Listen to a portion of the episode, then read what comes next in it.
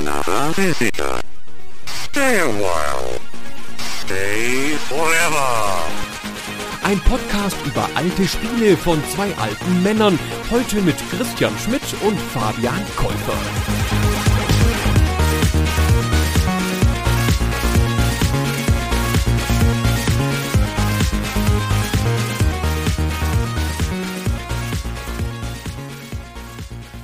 Fabian, am Ende des NES-Klassikers Metroid im Jahre 1986, da hat sich der Protagonist, der Weltraumjäger Samus Aran, wieder zurück an die Oberfläche des Planeten Sebes gekämpft. Er ist der Festung der Weltraumpiraten entkommen, er hat ihren Plan vereitelt und jetzt steht er da, siegreich in seiner Kampfrüstung, imposant.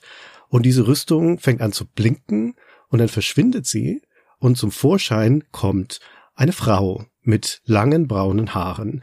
Und wir sitzen vor unserem NES und denken uns, wir sind offensichtlich verarscht worden, das ganze Spiel lang. Schon vom Handbuch, wo immer von einem Mann die Rede ist, von ihm, von Samus Aran. Und dann kam der große Twist von Metroid. Wir haben hier eine Frau gespielt.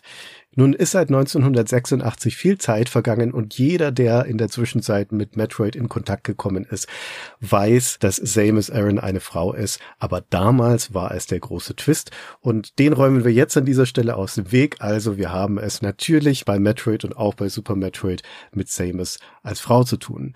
Und Fabian, wann hast du das erfahren, dass es eine Frau ist? Ja, hallo Christian erstmal, vielen Dank für diese sehr schöne Einleitung und hallo an euch da draußen, die uns heute hier zuhören. Ich habe das erst später erfahren. Also 1986, da war ich ja wirklich noch klein, also war ich fünf Jahre alt. Das Spiel ist in Deutschland ja auch erst eine ganze Weile später erschienen, 1988 und ich glaube, dass Samus Aran eine Frau ist. Das werde ich dann erfahren haben, als das Super Nintendo-Spiel aktuell war, was wir heute besprechen. Vorher habe ich das unter Umständen gar nicht mitbekommen. Sehr gut. Zum Zeitpunkt von Super Metroid, über das wir heute sprechen, da ist das also schon etabliertes Wissen. Da macht jetzt inzwischen zum Beispiel auch das Handbuch kein Geheimnis mehr darum. Und auch schon im Intro des Spiels, das wir nachher noch genauer beschreiben werden, sieht man ein Gesicht, das Gesicht von Samus in ihrem Kampfanzug. Und das sieht doch eher weiblich aus, was uns da entgegenblickt.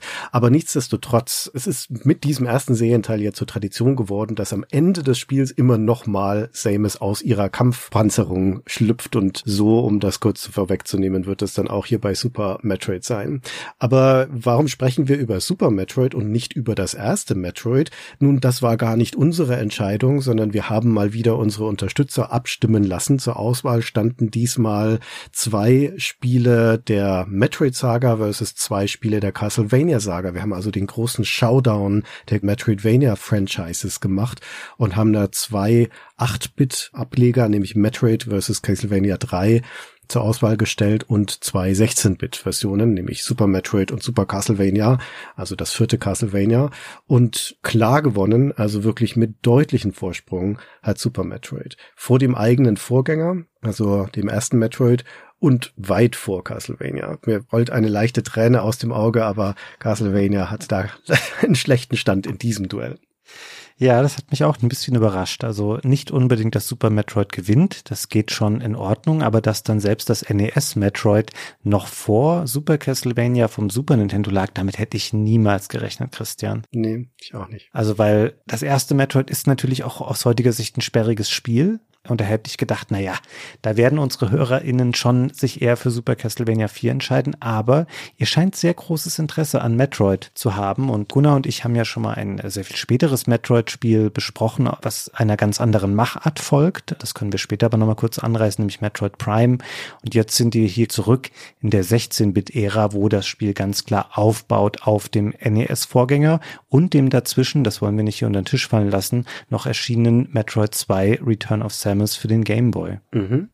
Diese Serienteile bauen auch von ihrem Storytelling aufeinander auf. Sie sind inhaltlich evolutionäre Stufen, aus denen sich das Spiel entwickelt. Das heißt, wenn wir jetzt dann in Kürze die Entstehungsgeschichte von Super Metroid erzählen, dann werden wir anfangen beim ersten Metroid und das quasi miterzählen. Aber beim spielerischen Inhalt geht es heute um Super Metroid, das von diesen drei ersten Spielen auch ganz klar das Beste und Relevanteste ist. Das nicht heißt, dass die anderen beiden nicht auch schöne Spiele sind. Ja, schöne Spiele ja, also historisch relevant sicher, aber schon deutlich schwächer meiner Meinung nach. Und woran das liegt, das werden wir noch ausführen. Vielleicht sollten wir, bevor wir zur Entwicklungsgeschichte gehen, einmal sagen für die drei bis vier Leute, die gar keine Ahnung haben, was für eine Art Spiel Super Metroid eigentlich ist. Das ist grundsätzlich ein Action-Adventure. Man steuert also eine Spielfigur, besagtes Samus Aran, aus der Seitenansicht durch eine damals typische 16-Bit 2D Spielwelt. Und wenn wir das jetzt mal runterbrechen auf die ganz zentralen Aktionsmöglichkeiten, dann sind das Laufen, Springen, Schießen. Darauf reduziert sich das erstmal, deckt sich auch ungefähr damit, wenn man sich das Controller-Menü anschaut im Spiel, da kann man die Tasten noch umbelegen, da gibt es noch sowas wie Zielwinkel anpassen oder Item-Auswahl, aber im Grunde sind das die wesentlichen Fähigkeiten, die das Spiel definieren. Und das Besondere an diesem Action-Adventure ist, dass wir eine sehr umfangreiche Stärkeprogression erfahren. Also man sammelt neue Waffen, man sammelt neue Anzüge, Energietanks, neue Fähigkeiten und das Spiel ist nicht linear aufgebaut, sondern man hat hier verschiedene Wege, die man gehen kann durch labyrinthartige Areale in der Spielwelt, die durch Aufzüge miteinander verbunden sind und man kann die erst nach und nach wirklich in vollem Umfang erkunden. Da sind verschlossene Türen, wo wir noch nicht durchkommen. Da sind kleine Nischen, durch die wir uns noch nicht durchzwängen können. Da sind irgendwelche Sachen hoch oben, weit außerhalb unserer Reichweite. Und durch das Dazugewinnen von neuen Fähigkeiten werden diese Dinge peu à peu für Samus und für uns erreichbar. Und damit erschließen wir uns dann die Spielwelt vollständig.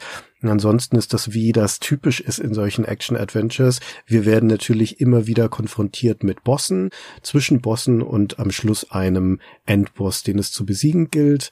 Dann folgt die Flucht und dann ist das Spiel vorbei. Aber bis es soweit ist, haben wir viel erlebt. Super Metroid gilt als eines der besten Spiele der SNES-Ära. Wir sind hier übrigens im Jahr 1994, sowieso ein ganz hervorragendes Jahr für Spiele und hat einen hervorragenden Leumund bis heute. Vielleicht war das ein kleiner Nachteil bei unserer Abstimmung, dass wir zwei Castlevania-Teile ins Rennen geschickt haben, die noch nicht der Metroidvania-Formel folgen, mhm. die ja mit Symphony of the Night erst so richtig etabliert wird. In Metroid ist das natürlich von Anfang an drin. Eigentlich müsste man fairerweise dieses ganze Genre Metroid-Genre nennen und nicht Metroidvania, weil da kommt das Ganze her, da wurde das etabliert und Super Metroid zeigt wunderbar, wie genau diese Formel funktioniert auf der Metroid-Seite. Im Metroidvania ist Castlevania damit mit drin, weil es eine andere Ausprägung von dieser Formel ist. Wir stellen die Spiele nachher auch nochmal ein bisschen nebeneinander, um das besser zu verstehen. Aber der Ursprung kommt aus Metroid. Das ist so ein bisschen, also vor allem das Symphony of the Night, drei Jahre später, das sattelt dann sehr stark darauf auf und dann entsteht auch dieser Metroidvania-Begriff. Ob es gleich ist, auch frühere Castlevania-Spiele gibt, die schon ähnliche Elemente aufzeigen, aber ganz, ganz prägend für diese Art an Spiel ist eben das Super Metroid und deswegen habe ich eben auch so ein bisschen überlegt, ob ich sage, es ist eine Action-Adventure, weil grundsätzlich ist es das schon, aber es begründet eben wirklich dieses eigene Untergenre innerhalb der Action-Adventures, was wir heute als Metroidvania kennen und was auch nach wie vor jedes Jahr noch mannigfaltig kopiert wird von neuen Spielen, die nach einem ganz ähnlichen Schema funktionieren. Bevor wir euch das genauer auseinandernehmen, wie dieses Spiel funktioniert, Super Metroid und damit dann auch das Genre, erzählen wir euch erstmal, wie das Ganze entstanden ist. Und dann beginnen wir bei der Entstehung des allerersten Metroid, denn da sind dann schon Personen daran beteiligt und der Ort, wo das Ganze entsteht, ist der gleiche Ort, wo dann Jahre später auch Super Metroid entstehen wird. Und wir beginnen mit einem jungen Mann namens Yoshio Sakamoto. Wir sind natürlich in Japan bei Nintendo und der stößt im April 1982 zu Nintendo. Da ist er 22 Jahre alt, der Herr Sakamoto kommt gerade von der Uni beziehungsweise von der Kunsthochschule in Osaka und der kommt zu einer Abteilung bei Nintendo, die nennt sich R&D One. Das ist eine der wichtigen Abteilungen bei Nintendo unter der Leitung von Gunpei Yokoi, einer der großen federführenden Entwickler bei Nintendo. Und als der Yoshio Sakamoto da dazu stößt, er lernte dieses R&D One eher kennen als eine große Werkstatt. Denn da entstehen sowohl Hardware-Gegenstände, zum Beispiel der Game Boy später, als auch Spiele.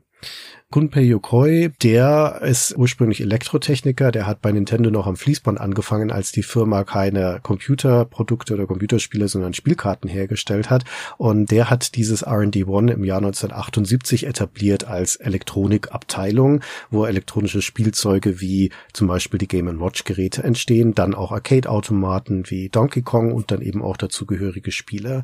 Und die machen dort also im gleichen Maße Hardware wie Spiele. Nintendo flanscht dann im Laufe der Zeit noch weitere R&D-Abteilungen dran. Die R&D 4 zum Beispiel, die wird ja dann Shigeru Miyamoto unterstellt. Dort werden dann hauptsächlich Spiele gemacht. Aber nochmal zurück zu dem Yoshio Sakamoto, der kommt wie gesagt von der Kunsthochschule, das heißt, der wird auch gar nicht als Elektrotechniker oder als Entwickler eingestellt, sondern schon als Grafiker, als Grafiker und Charakterdesigner, spezifisch für Spiele. Und er macht dort als erstes Pixelgrafik-Umsetzungen von Donkey Kong, das ist ja ein Arcade-Automat anfangs, und es gibt dann auch einen Donkey Kong Game Watch. Und dafür darf der Sakamoto kleine Pixel-Grafiken machen. Genau, und wir sagten es eben schon, dass es weitere RD-Abteilungen gibt und dann ist da eben RD vor, wo Shigeru Miyamoto arbeitet und der fragt dann intern Unterstützung an für laufende Projekte, für eine neue Plattform, die Nintendo hat, von dessen Entstehung übrigens Yoshio Sakamoto wohl gar nicht so viel mitbekommen hat. Es geht um das Famicom, also das japanische NES, das 1983 erscheint. Und da kann Sakamoto dann mitwirken an den frühen Titeln wie Balloon Fight oder Gumshoe und dann stößt er zu einem Projekt namens Metroid.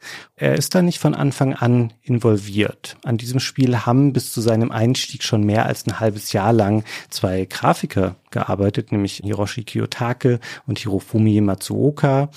Die haben das Ziel vor Augen, dass sie ein düsteres Science-Fiction-Spiel erschaffen möchten. Das ist auch so ein bisschen was, was Gunpei Yokoi sich wünscht und sie haben zu dem Zeitpunkt durchaus auch schon einiges auf die Beine gestellt. Es gibt zum Beispiel einen Hauptcharakter, der sehr umfassend für die damalige Zeit und die Möglichkeiten animiert ist. Tatsächlich müssen sie die Animationsphasen später deutlich abspecken, bevor das Spiel fertig wird. Sie haben es versucht und auch geschafft, einen Charakter zu erschaffen, der sich sehr von Mario abheben soll. Er zeigt zum Beispiel ein anderes Laufverhalten, in dem er direkt stehen bleibt, während Mario ja immer noch so ein bisschen über den Boden weiterrutscht. Und die Art und Weise, wie man mit Gegnern umgeht, ist auch anders. Also Mario weicht ja vielen Gegnern aus oder springt auf die drauf. Und hier liegt der Fokus darauf, dass man diese Gegner durch Abschießen besiegt. Das Problem an diesen einzelnen Fragmenten ist, dass sie zusammen kein fertiges Spiel bilden. Noch lange nicht. Und dann kommt eben Yoshio Sakamoto ins Team. Der übernimmt für nur drei Monate da das Ruder und unter sehr großem Crunch schaffen sie das dann auch, dieses Spiel fertigzustellen. Sie haben dann auch Unterstützung durch Intelligent Systems. Das ist eine Firma, die seit jeher auch sehr eng mit Nintendo zusammenarbeitet. Die übernehmen hier die Programmierung. Das wird später auch in gleicher Konstellation bei Super Metroid übrigens so passieren, dass Intelligent Systems die Programmierung übernimmt. Und dann ist besagtes Metroid 1 fertig. Es erscheint in Japan. Wir sagten schon 1986 für das Famicom Disk System. Das ist quasi die Diskettenerweiterung der Konsole, die es in Japan damals gab. Das hatte diverse Vorteile, also das Speichermedium war günstiger, man konnte Spielstände speichern. Das Spiel wollten sie dann natürlich auch in den Westen bringen. Da gab es jetzt das Disk System nicht und dann hat auch wieder Intelligent Systems eine Modulportierung vorgenommen für Europa und Amerika. Da hatten sie das Problem, dass hier es keine Speicherfunktion gab, das Spiel aber ohne Möglichkeit, den Fortschritt festzuhalten, sehr, sehr schwer lösbar war. Und deswegen haben sie dann ein Passwortsystem eingebaut, damit man das Spiel eben nicht am Stück durchspielen muss. Also damals in dieser Ära muss das noch relativ, wie soll ich sagen, relativ frei gewesen sein innerhalb von Nintendo, wie da solche Spiele gemacht wurden. Es fällt auch schon mal der Begriff chaotisch bei den Rückblicken auf diese Zeit.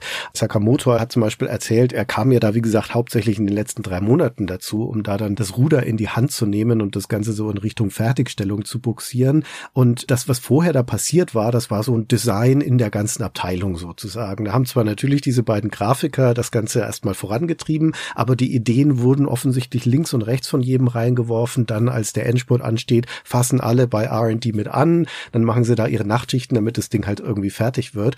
Und dann zerstreut sich das aber auch wieder. Und dann passiert erstmal lange Zeit nix, obwohl das Metroid ein erfolgreiches Spiel auf dem NOS ist, aber dann entsteht bei R&D One als wichtigstes Projekt der Game Boy, der 1989 erscheint und zwei Jahre darauf, also 1991 erscheint dann eine Fortsetzung von Metroid, Metroid 2. Da hat aber zum Beispiel der Yoshio Sakamoto überhaupt nichts damit zu tun. Der ist in der Zwischenzeit längst auf andere Projekte gegangen und von diesen beiden Grafikern, die da am Anfang federführend waren, ist jetzt hier nur noch einer mit dabei, nämlich Hiroyi Kiyotaka, der einer von zwei Direktoren auf diesem Spiel ist. Und der Designer von dem Spiel ist Makoto Kano, der war auch beim ersten Spiel schon beteiligt. Also das ist wieder neu durchgewürfelt, dann machen sie halt jetzt ein Gameboy-Spiel draus und dann passiert wieder längere Zeit nichts. Und in der Zwischenzeit erscheint das Super NES.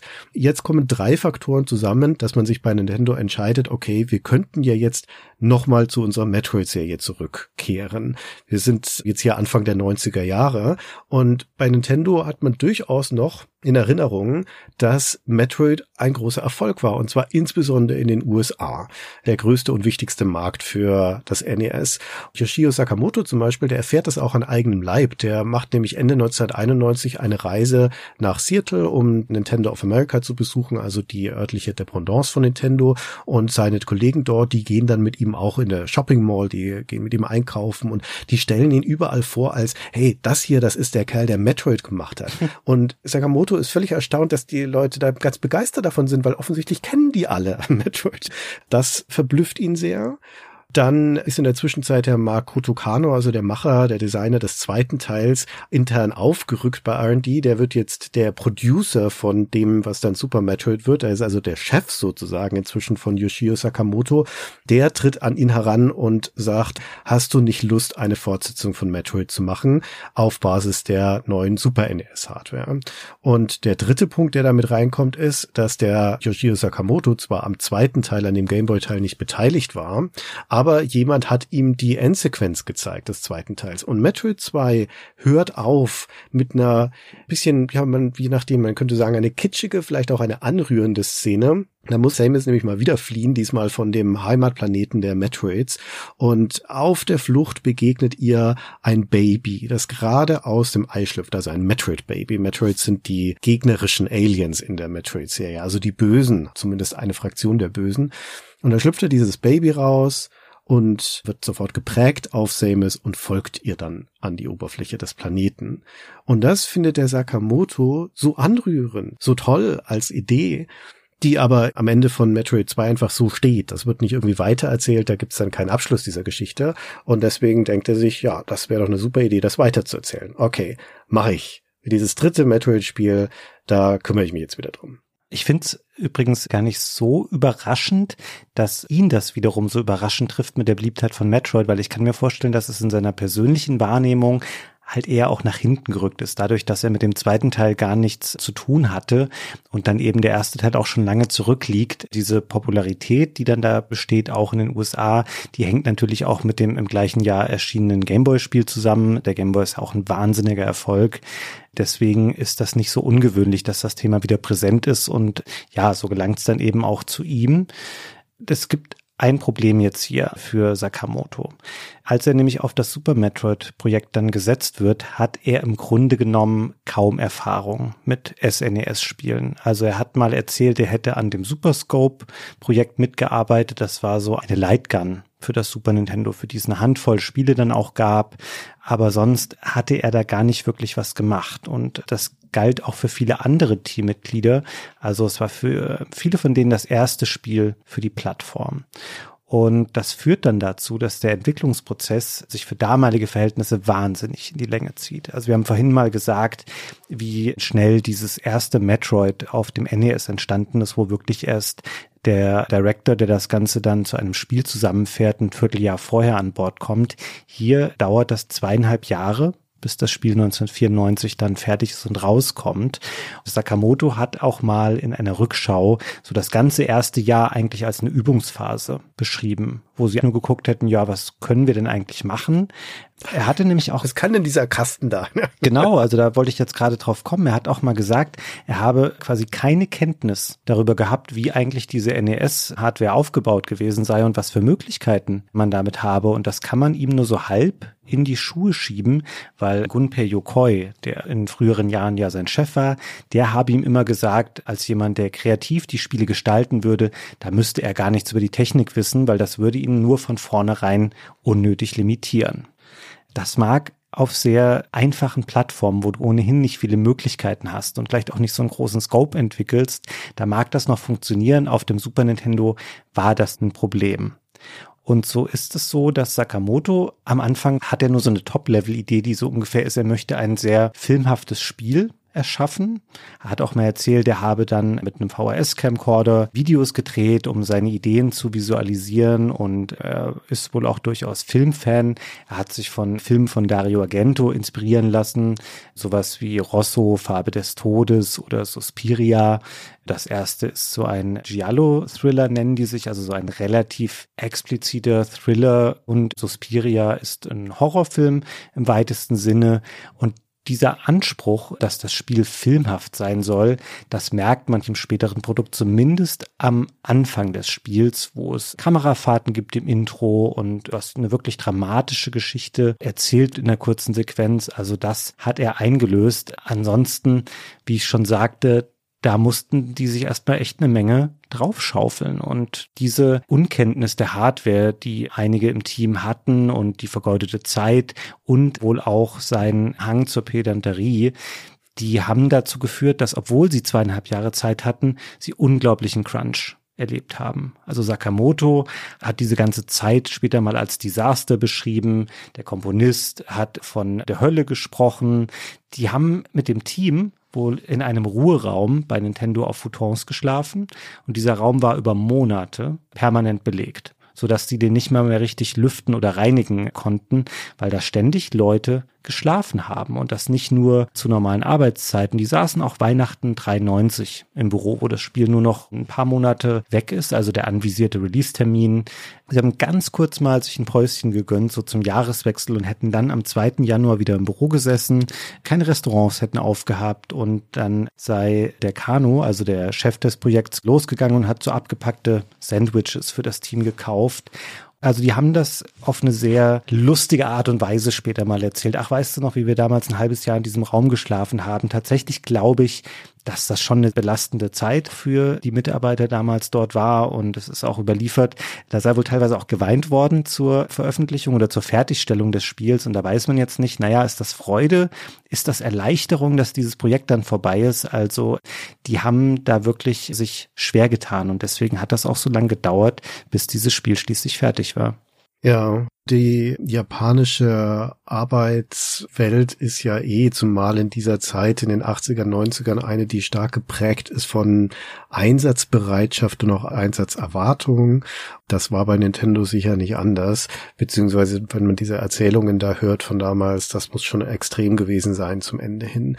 Aber die wollten auch alle, das waren ja überwiegend noch junge Leute in diesem Team, die wollten halt auch alle ein verdammt nochmal hervorragendes Spiel machen. Und unterm Strich muss man sagen, das ist ihnen auch geglückt. Super Metroid hat einen hervorragenden Leumund und ist ein sehr, sehr gutes Spiel. Und in das, Fabian, tauchen wir jetzt mal ein. Mhm und erzählen, was das so macht, was es besonders macht und warum es so eine starke Spielerfahrung ist. Bevor wir in das Spiel selbst reingehen, setze ich noch mal ein bisschen den Rahmen, denn das Metroid hat ja jetzt schon zwei Serienteile vorher gehabt, um ein Universum zu entwickeln. Denn die Spiele spielen alle in der gleichen Welt und erzählen Geschichten, die aufeinander aufbauen. Das erste Metroid, das ist eine Geschichte von eben Samus Aran, von einer Weltraumjägerin, später wird sie zu einer Kopfgeldjägerin, mehr oder weniger austauschbar der Begriff. Und die wird auf den Planeten Sebes geschickt, weil dort eine Festung von Weltraumpiraten existiert. Und das klingt nach so einer harmlosen Truppe von irgendwelchen zusammengewürfelten Typen, aber in dem Universum von Metroid ist das eine richtig starke, mächtige Fraktion, einer der großen Widerstreiter der Galaktischen Föderation, was so die größte Ordnungsmacht ist und der gehört auch Samus Aran an.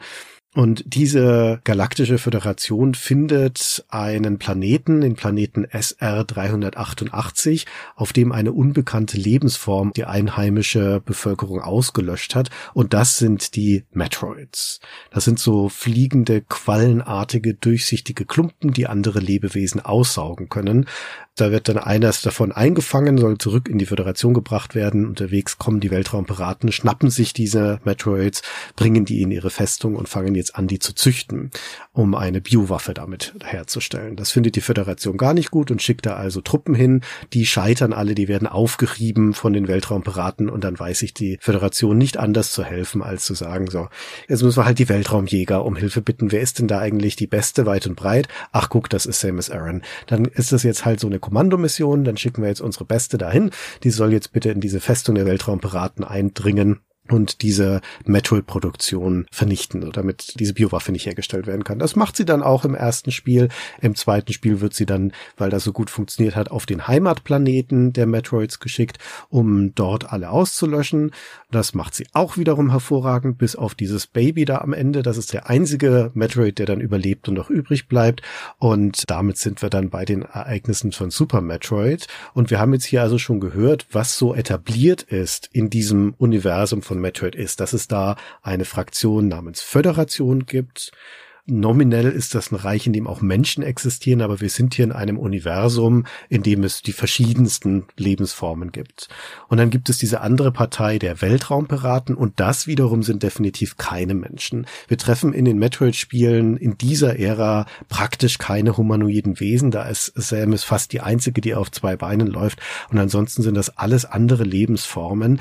Und die sind überwiegend eben unter diesen Weltraumpiraten sozusagen organisiert. Und dann haben wir eben eben noch die Metroids. Und diese Metroids sind etabliert in dem Universum als super gefährliche Lebewesen, die nicht unbedingt eine eigene Zivilisation oder sogar eine Intelligenz haben. Ich glaube, zu diesem Zeitpunkt von Super Metroid zum dritten Spiel kann man überhaupt nicht sagen, ob das intelligente Lebewesen sind, die Metroids.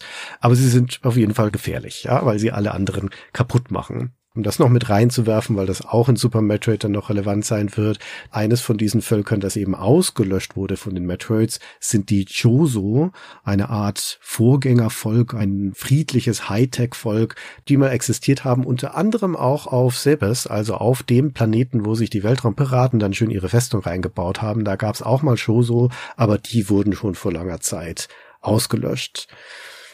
Tja, und das ist die Rahmensetzung. Und wie gesagt, jetzt starten wir in Super Metroid. Ja, ich würde noch eine Protagonistin quasi nennen, die vielleicht noch relevant ist in dieser nicht ganz einfachen Konstellation an Fraktionen, die es hier gibt. Es gibt noch Mother Brain. Das ist so eine Art lenkende Universalmacht, die hinter den Weltraumpiraten steht und sie bildet auch die Endgegnerin in Teil 1. Da besiegt man die, da ist das quasi so ein großes Hirn in einem Glas, das man da zerstören muss und auch sie, also Mother Brain, wird hier wieder in Super Metroid zurückkehren.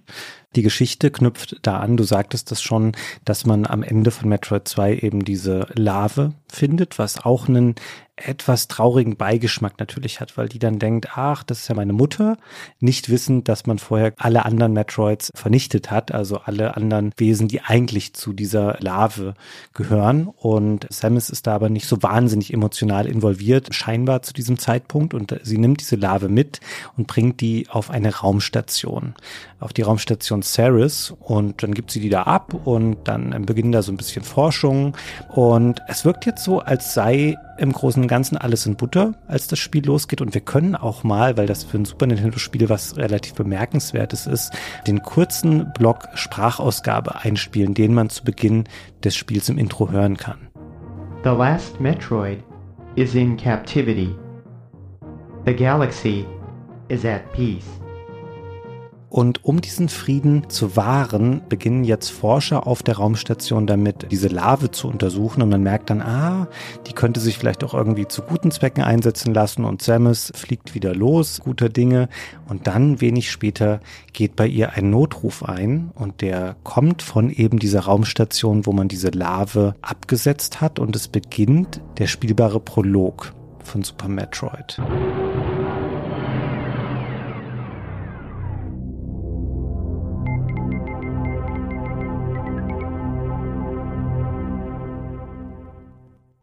Man landet wieder auf dieser Forschungsstation. Es ist einigermaßen düster, es ist eine eher technische Umgebung und es ist leblos. Man läuft da durch einige Räume durch. Es gibt weder Verbündete noch Feinde, die man hier trifft. Und man läuft aber an einigen Leichen vorbei, die vorher mal Forscher gewesen sind. Und schließlich kommt man in einem Raum an, wo man die Larve findet. Bevor man dann da irgendwas tun kann, erscheint ein Monster. Es ist so ein drachenartiges Alien, was man schon kennt, wenn man Teil 1 gespielt hat. Es ist nämlich Ridley.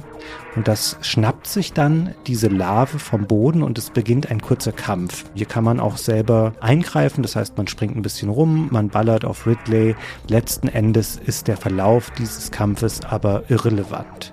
Und er führt immer dazu, Ridley haut mit dem Metroid-Baby ab und eine Selbstzerstörungssequenz der Raumstation beginnt. Man hat jetzt eine Minute Zeit, die wird auch eingeblendet und das ist keine Illusion. Also man kann daran auch scheitern. Man muss jetzt den Weg wieder zurückfinden zu seinem eigenen Schiff, mit dem man dort angekommen ist. Auch hier versucht das Spiel ganz gut, diese Filmhaftigkeit zu inszenieren, weil man merkt, dass diese Station sich jetzt gerade selbst zerlegt und es werden auch ein paar Grafikeffekte verwendet, die bestimmte Räume so ein bisschen ins Kippen kommen lassen. Dadurch verändern sich Anforderungen, was die Sprünge angeht. Aber man schafft es eigentlich relativ relativ gut in der Minute zurück zum Schiff zu kommen, weil es eben auch nur der Prolog sein soll. Und es ist relativ schnell klar, okay, wir müssen abermals zu dem Planeten Sebes fliegen, wo die Weltraumpiraten sich jetzt wieder ausgebreitet haben.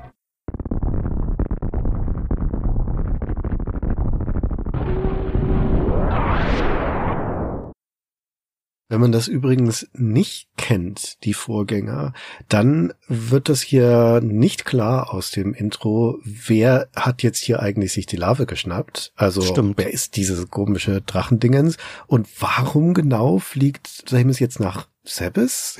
Was ist an diesem Planeten besonders? Weil das erklärt das Intro nicht. Das erklärt nur das Handbuch. Also das ist schon die Ära, wo man, wenn man den Zusammenhang verstehen möchte, nochmal ins Handbuch schauen sollte, was sowieso eine gute Idee bei Metroid ist. Ansonsten muss man sich den Rest erschließen. Stichwort Filmhaftigkeit ist für dieses Intro auch den spielbaren Anteil davon das Richtige. Also man merkt hier sehr deutlich an der Art und Weise, wie hier zum Beispiel mit der Kamera gearbeitet wird, in den Verhältnissen eines 2D-Spiels auf dem Super NES, dass wir da Kameraschwenks haben, dass wir da Establishing Shots haben auf die Forschungsstation, später auf den Planeten Sebes, dass da mit Zoom-Effekten gearbeitet wird, wo das Raumschiff nicht irgendwie von links nach rechts fliegt, sondern es fliegt in die Tiefe des Raumes hinein, es kommt aus der Tiefe des Raumes wieder hervor. Also das ist wirklich schön inszeniert. Dazu die Soundkulisse, die wechselnde, sogar dieser Einsprengsel von Sprachausgabe, die Art, wie mit Farben gearbeitet wird, dass das so düster kühl ist, wenn man eindringt in die Raumstation, noch nicht weiß, was ist hier los? Und sobald der Alarm dann ertönt, wird alles in rotes Licht getaucht und überall fallen dann Sachen von der Decke und Dampf bricht aus hervor und so weiter. Am Schluss kippt ja sogar der Schacht, in dem man nach oben zum Raumschiff zurückspringt, ein bisschen zur Seite. Also ein Effekt, der an dieser Stelle hervorragend passt, wo ich dachte, wow, jetzt freue ich mich darauf, das im Spiel wiederzusehen. Kommt aber nicht mehr. Also viel von diesem ganzen Zinnober und Eye Candy, das sie hier abfeuern in diesem Auftakt, wird dann später im Spiel nicht mehr in dieser Form auftauchen. Hier wollen sie schon protzen. Wie gesagt, für die Ära, für das Jahr 1994 und das gelingt auch. Das ist eine eindrucksvolle Sequenz. Ja, ich kann mir vorstellen, die haben das erste Jahr halt das Super Nintendo, das Handbuch gelesen. Das zweite Jahr haben sie den Prolog programmiert und dann haben sie noch äh, den Rest des Spiels gemacht.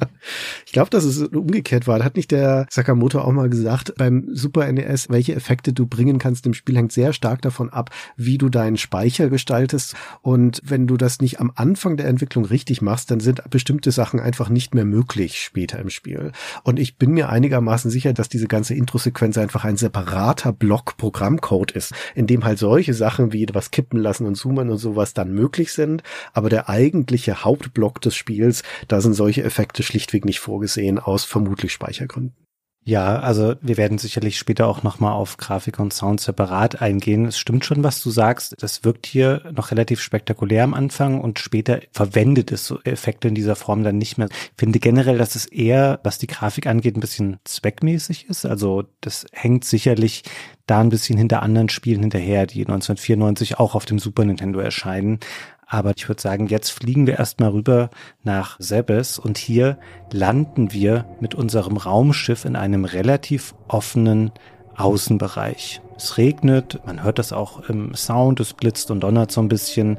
Es ist nicht gerade eine sehr einladende Umgebung, auf der wir uns hier befinden und finde diesen Einstiegsmoment. Ich habe mir nochmal alle Screenshots so angeschaut, die ich im Verlauf des Spielens gemacht habe, und dann ist mir da was aufgefallen. Und ich finde das ganz bemerkenswert, Christian, wie das Spiel hier anfängt, wenn man auf dem Planeten anfängt. Weil du erinnerst dich vielleicht auch daran, wie das dann aussieht, wenn man hier ankommt. Dann sieht man auf dem Bildschirm zentriert das Raumschiff, was so ein bisschen, ich würde sagen, Fledermausartig geformt ist und das ist nicht so groß, ne? Da passt Samus rein und sonst nicht viel mehr, würde ich sagen. Genau, da ist wahrscheinlich links noch ein Klo und rechts noch eine Dusche und hinten noch viele Antriebe und das war's. Genau, das ist das Raumschiff und dann fährt sie so vertikal aus dem Raumschiff heraus nach oben und dann schaut sie so in Richtung des Spielers, also quasi aus dem Bildschirm heraus und ich finde das ganz prägend für das Konzept des Spiels, weil es wirkt so ein bisschen so, als wolle Samus mir jetzt an der Stelle sagen, du, lieber Spieler, du sagst, wo es jetzt lang geht. Also nehmen wir mal zum Beispiel Mario als Vergleich. Zur damaligen Zeit, der steht dann links, wenn der Level losgeht. Also wirklich linksbündig, schaut nach rechts und ich weiß, okay, ich soll nach rechts gehen. Und ähnlich funktionieren auch vielleicht Spiele in kleinerer Zahl, wo man von rechts nach links laufen soll. Aber hier ist es so, das Spiel macht gar keine Vorgabe und gibt auch keine Tendenz ab. Es ist alles zentriert, du bist zentriert, die Figur schaut dich an und du kannst sagen, wo du hingehen willst. Ob du nach links gehen möchtest oder ob du nach rechts gehen möchtest, ob du versuchst da irgendwie nach oben zu springen. Auf der Planetenoberfläche funktioniert hier jetzt noch nicht zu dem Zeitpunkt, aber es macht dir gleich schon klar, hey, ich bin unter Umständen ein Spiel, wo du selber maßgeblich darüber entscheidest, wie der Weg beschritten wird und wo Exploration eine ganz, ganz große Rolle spielen wird. Und ich finde das, ich weiß nicht, ob die das bewusst so gemacht haben, aber wenn, dann finde ich das eine sehr geniale Idee, wie sie die Ankunft hier inszeniert haben. Das ist eine sehr schöne Beobachtung und überhaupt ist dieser Spieleinstieg ein sehr schöner Moment, weil du ja hier in einem Ort landest, wo Samus schon mal war.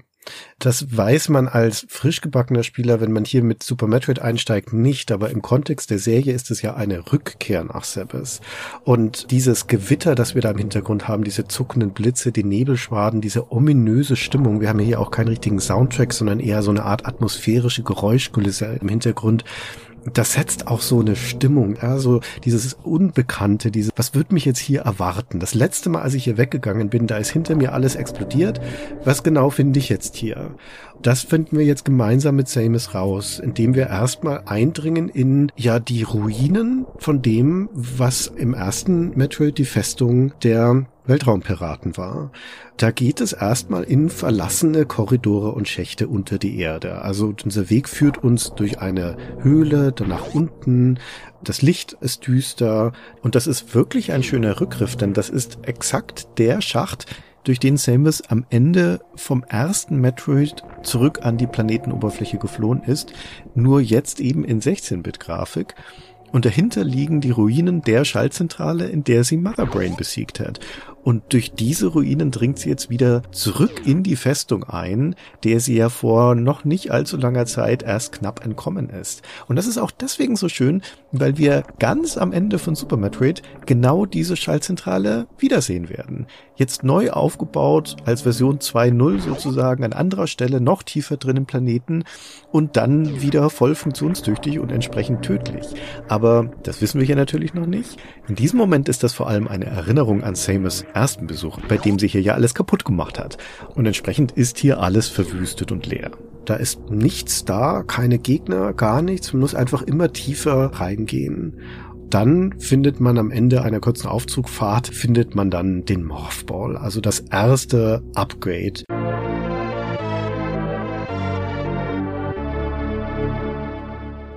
Das ist ein ikonisches Upgrade, das gehört fest zur Serie mit dazu, nämlich die Fähigkeit, dass sich Samus, die ja in so einer mächtigen Rüstung steckt, zusammenrollen kann zu einem kleinen Ball. Wie genau das funktioniert, ohne dass das arme Mädel zerdrückt wird da drin, das, das frage ich mich auch. Das muss eine Science-Fiction-Magie sein, aber auf jeden Fall kann sie das dann, wenn sie diesen Morphball aufnimmt. Und mit dem Nehmen dieses Morphballs passiert auch etwas hier.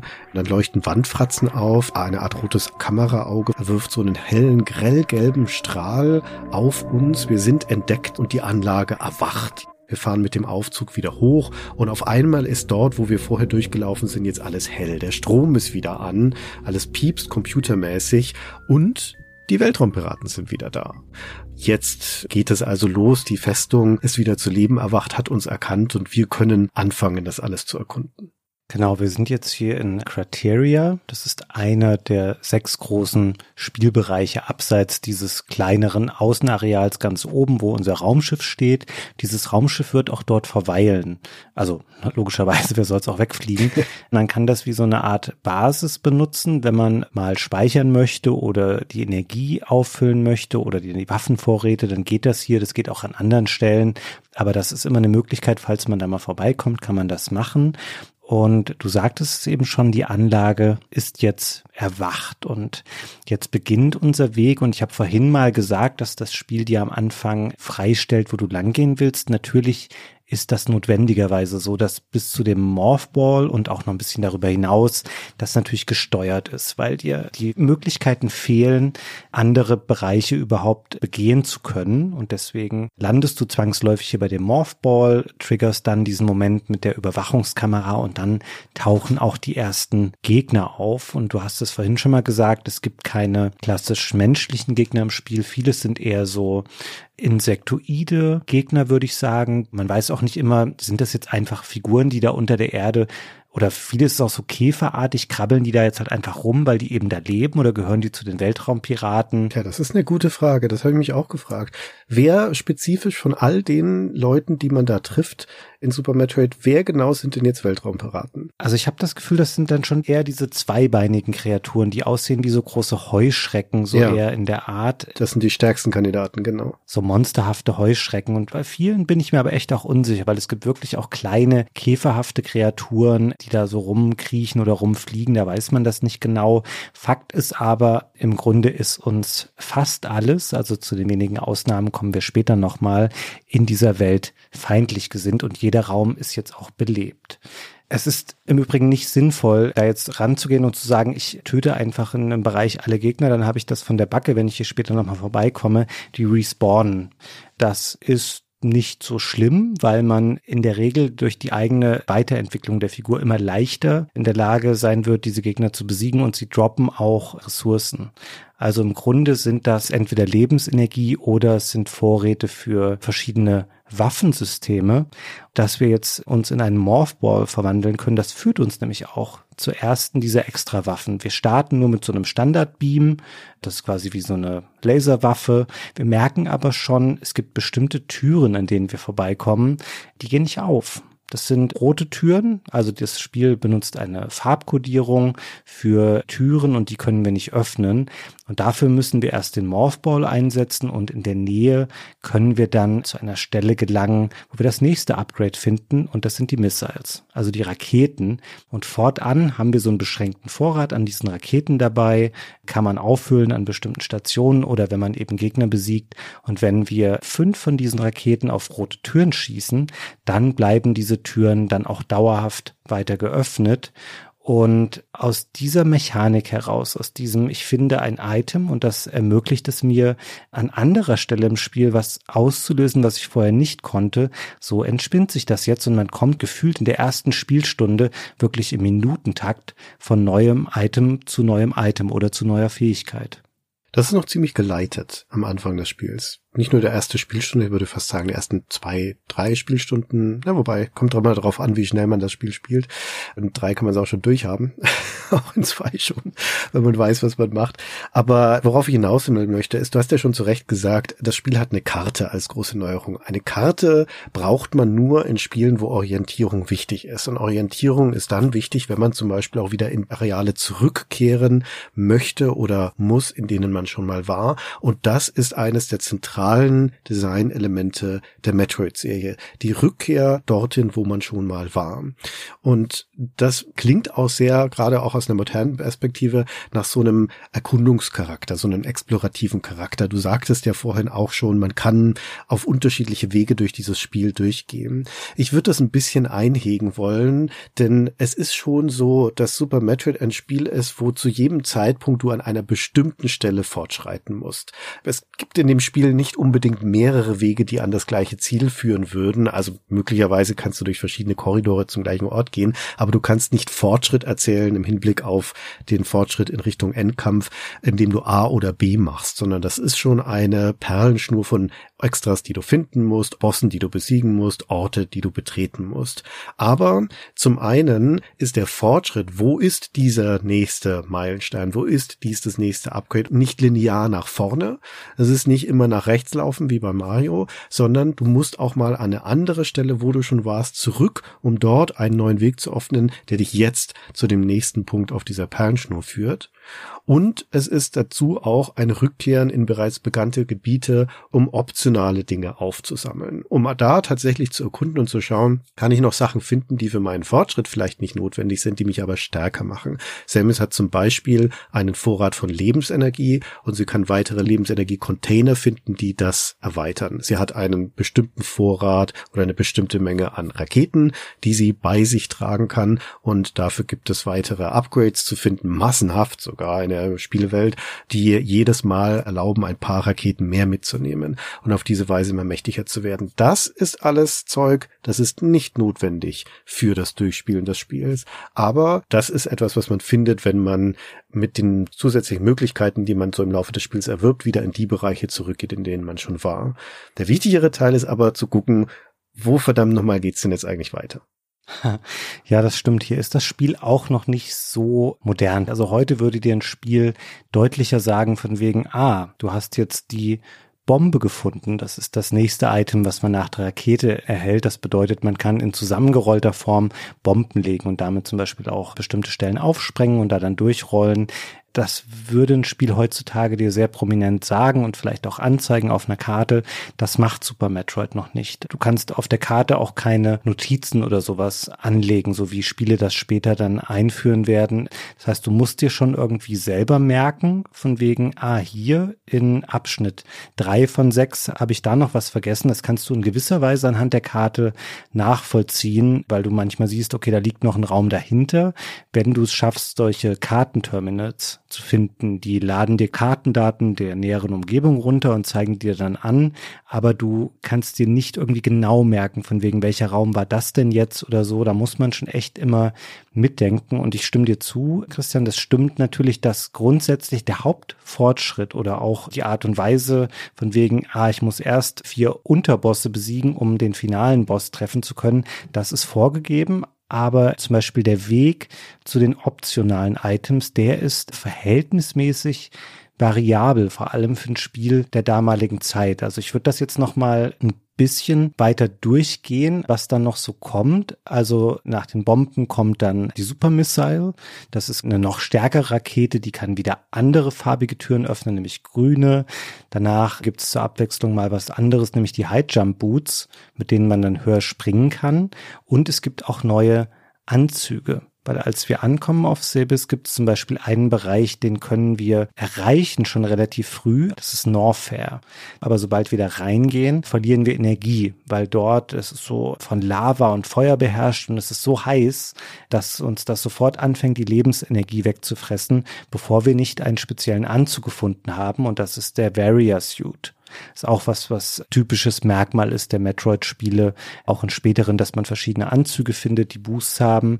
Es kommen noch andere verbindliche Upgrades später. Es gibt aber auch eine Menge Sachen, also etwa ein halbes Dutzend oder ein bisschen mehr Sachen, die man nur optional finden kann. Das sind oft Verbesserungen für den Beam, also sowas wie den Charge Beam, also so ein Aufladeschuss, der Wave Beam, der Plasma Beam. Das sind alles Sachen, die die eigene Waffe besser machen oder den Spring Ball, der dazu führt, dass man in rollender Form dann springen kann, ohne dass man dieses Springen durch Bomben triggert. Das kann man auch machen, aber dann hast du einfach eine Sprungfunktion für diesen Ball. Die kannst du immer dann finden, wenn du es geschafft hast, ein bestimmtes Story-Item vorher zu finden, um dahin kommen zu können.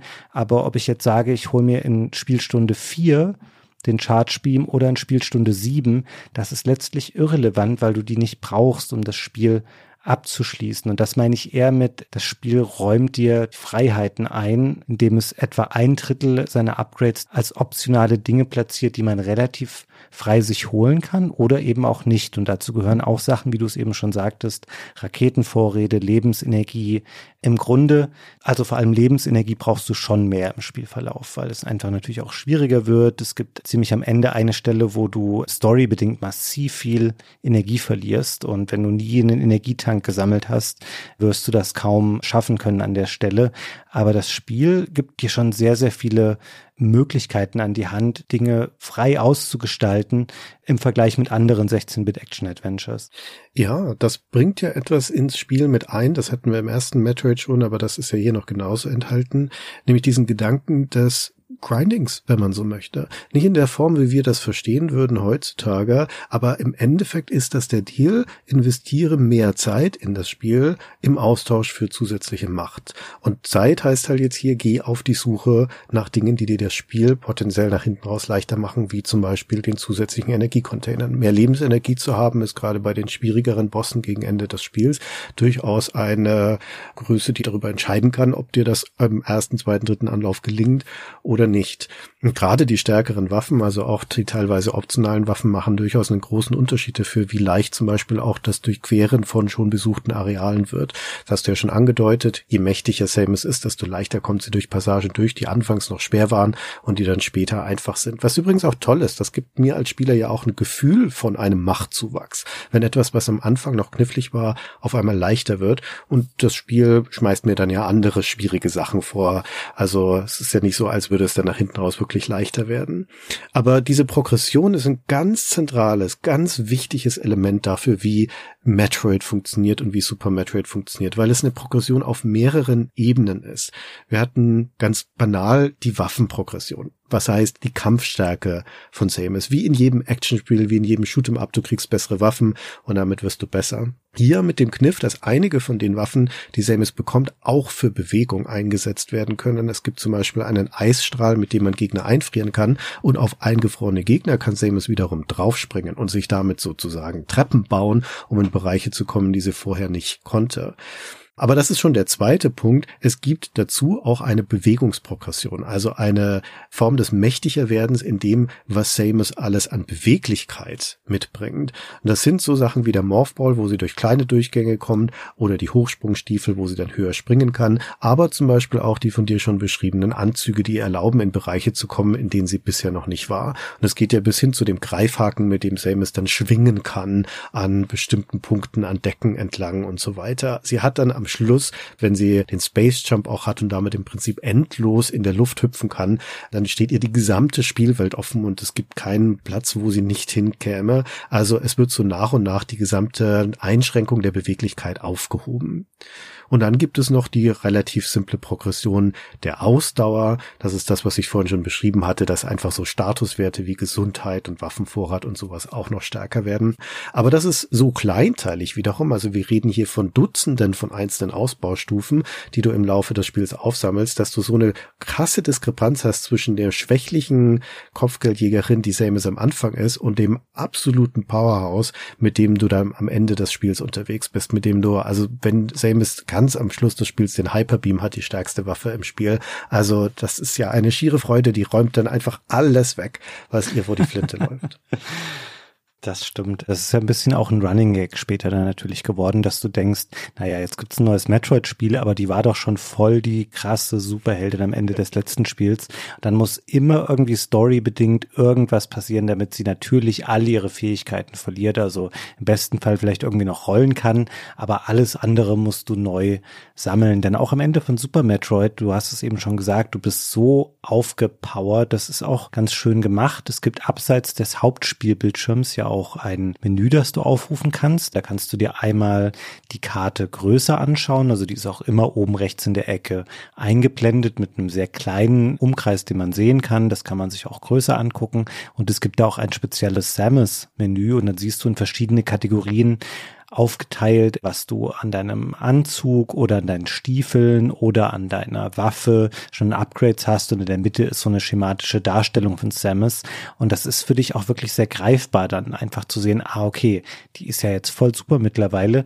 Man kann hier übrigens auch bestimmte Sachen deaktivieren aber das ist eher so ein Gimmick-Feature. Ich habe, glaube ich, nie irgendwas bewusst später mal abgeschaltet, es sei denn, du möchtest unbedingt sagen, ich möchte lieber Waffensystem X statt Y benutzen, aber in der Regel werden die nach hinten raus ja auch immer stärker, so dass es kaum einen Grund gibt, hier Sachen manuell auszuschalten. Ja, das habe ich mich auch gefragt, wozu ist das eigentlich gut, das hier auszuschalten? Und die einzige Antwort darauf, die ich gefunden habe, ist eine, die auch nicht unbedingt auf der Hand liegt, weil das Spiel ja ein Arsenal von Spezialmanövern hat, die es dir nicht erklärt, die nicht im Handbuch drinstehen und die im Spiel dir auf eine interessante Art und Weise nahegebracht werden. Da kommen wir dann gleich noch dazu. Aber eines von diesen Spezialmanövern ist das Beam Shield. Also Samus kann sie eine Art Schild aktivieren und welches Schild sie dann bekommt, bekommt, hängt davon ab, welche Waffe sie aktiviert hat.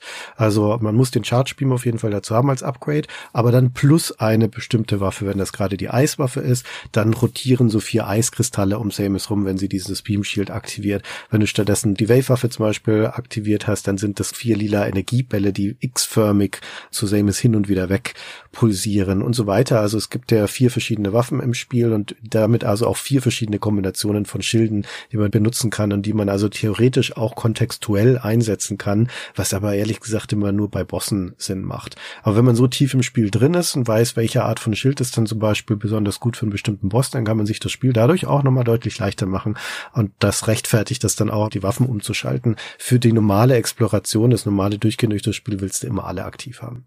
Du hast es gerade schon mal gesagt, dass das was ist, was man gar nicht in der Anleitung erfährt und was für das Spiel auch nicht notwendig ist, was ich im Übrigen schon super cool finde, dass man so eine Schildmechanik quasi als Bonus im Spiel verbaut hat. Und lass uns doch gern jetzt schon mal über diese anderen Fähigkeiten sprechen, weil dadurch können wir ganz gut auch zu einem anderen Thema überleiten, nämlich die Art und Weise, wie das Spiel mit dem Spieler kommuniziert. Und das ist hier wirklich wunderschön gemacht. Es gibt nämlich noch weitere Talente, die man nicht notwendigerweise braucht, aber die einem Spiel schon helfen können, über die das Handbuch nicht informiert oder die auch nicht zum offiziellen Moveset gehören. Und im Wesentlichen sind das zwei prominente Stellen. Man kann zum Beispiel einmal an einer Stelle in einen Schacht gelangen. Da ist dann so in der Mitte ein Weg nach oben, also ein Schacht nach oben, der aber viel zu hoch ist, dass ich da hochspringen könnte. Und an dessen unterem Ende stehen drei kleine grüne Männchen, jetzt mal im wahrsten Sinne des Wortes. Das sind Aliens, Ethikuns, nennen die sich. Das weiß man aber auch nur aus dem Handbuch, weil äh, wie alles andere im Spiel, die kommunizieren nicht mit mir. Die sagen mir nicht, ach hallo Samus, wir sind übrigens die drei Ethikuns, wir möchten dir jetzt hier den Wandsprung beibringen. Nein, das macht das Spiel sehr viel cleverer. Diese Figürchen stehen da rum und dann auf einmal laufen die los und dann hüpfen die nacheinander so an die rechte Wand, dann hüpfen die von dort aber weiter an die linke Wand, ohne runterzufallen, verweilen dort kurz und springen dann wieder rüber an die rechte Wand und so weiter. Dann denkst du so, ah, okay, die machen also eine Art Wandsprung. Da würden wir heute, 30 Jahre später, sagen, ja gut, klar machen die einen Wandsprung, das macht ja jeder Charakter in so einem 2D-Spiel. Damals ist das aber durchaus noch nicht so etabliert und dann probierst du das aus und das klappt vielleicht nicht beim ersten Mal.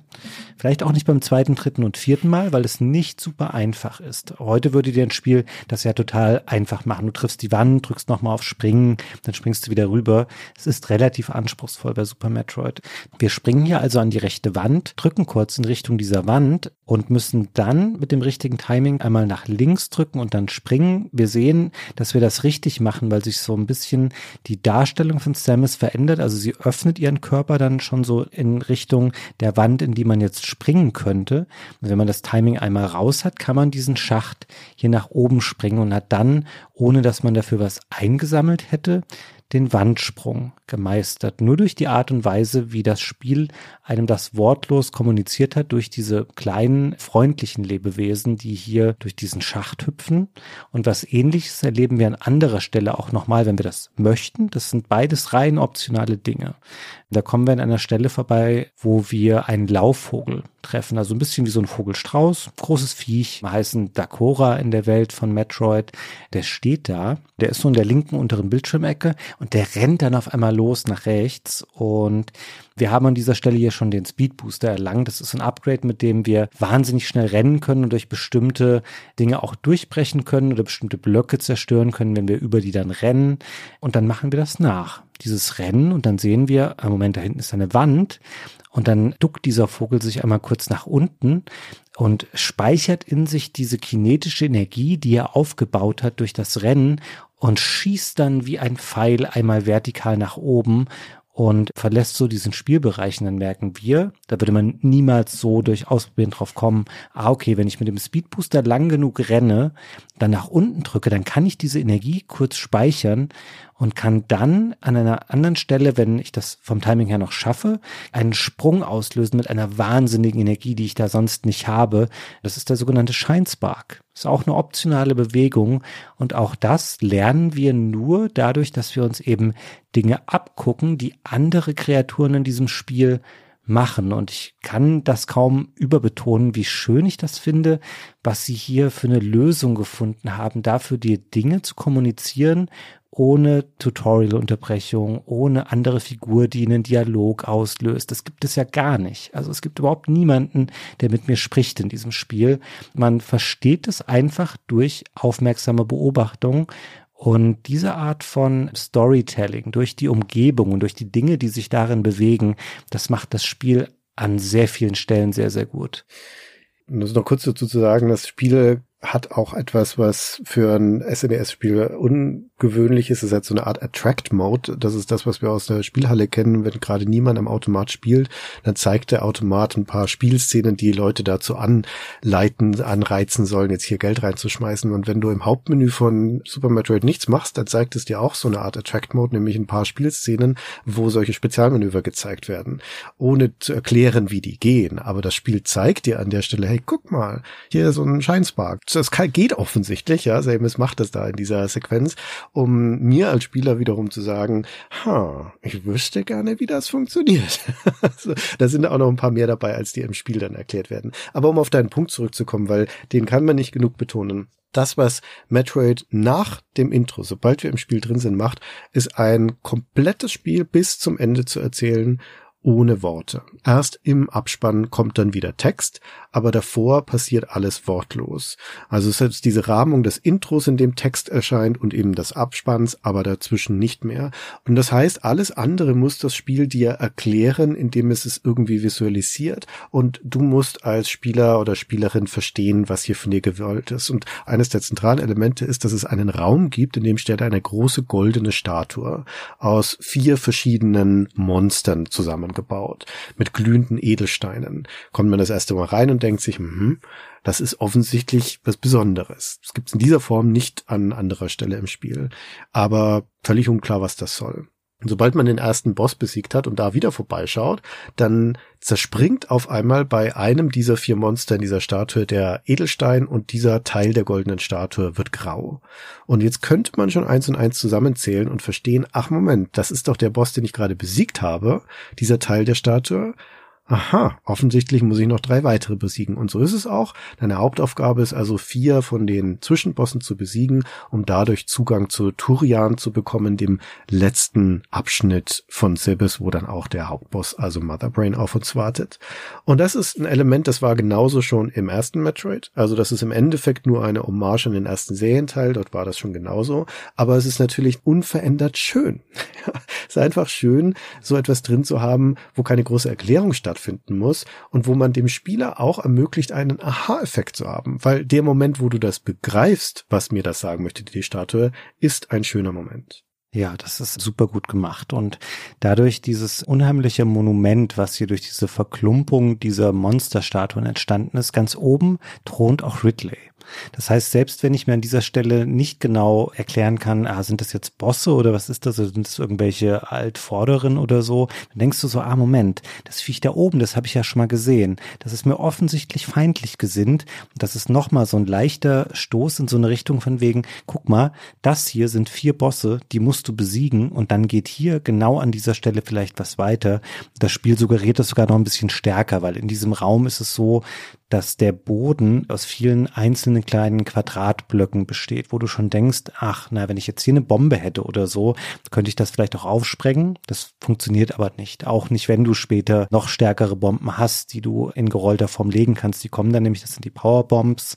Das kriegst du nicht aufgesprengt, sondern du musst auch den vierten der Hauptbosse, es gibt zwischendurch auch nochmal eingeschobene Minibosse, den musst du gelegt haben, dann zerspringt hier auch das letzte Statuenauge und diese Statue sinkt nach unten und öffnet den Weg eben in den letzten Spielabschnitt, wie du es eben schon mal beschrieben hast. Da gibt es auch keinen Weg drum herum. Du weißt, diese vier Bosse muss ich irgendwie finden und muss sie besiegen und dann geht es hier weiter. Diese Art und Weise, wie das Spiel Dinge erzählt. Also das macht es auch in den Spielbereichen ganz schön. Also wir haben vorhin schon mal gesagt, es gibt sechs große Spielbereiche und einer davon sticht ja auch noch mal so ein bisschen raus, weil er so einen sehr konkreten Namen hat. Der heißt nämlich Wrecked Ship.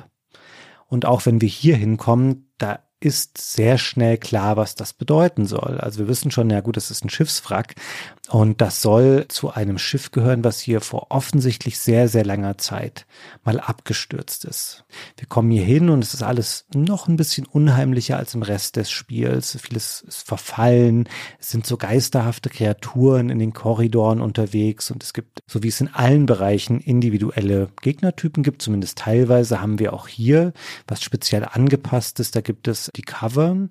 Die sehen aus wie so miteinander verschmolzene Totenschädel. Und das sind die unglücklichen Seelen von ehemaligen Besatzungsmitgliedern dieses Schiffes, was hier abgestürzt ist. Und die fallen so ein bisschen raus aus dem Rest des Gegnerpools, so wandelnde, runde Roboter. Die wirken fast so ein bisschen niedlich, sind aber auch Feinde, die mir schaden können und wollen.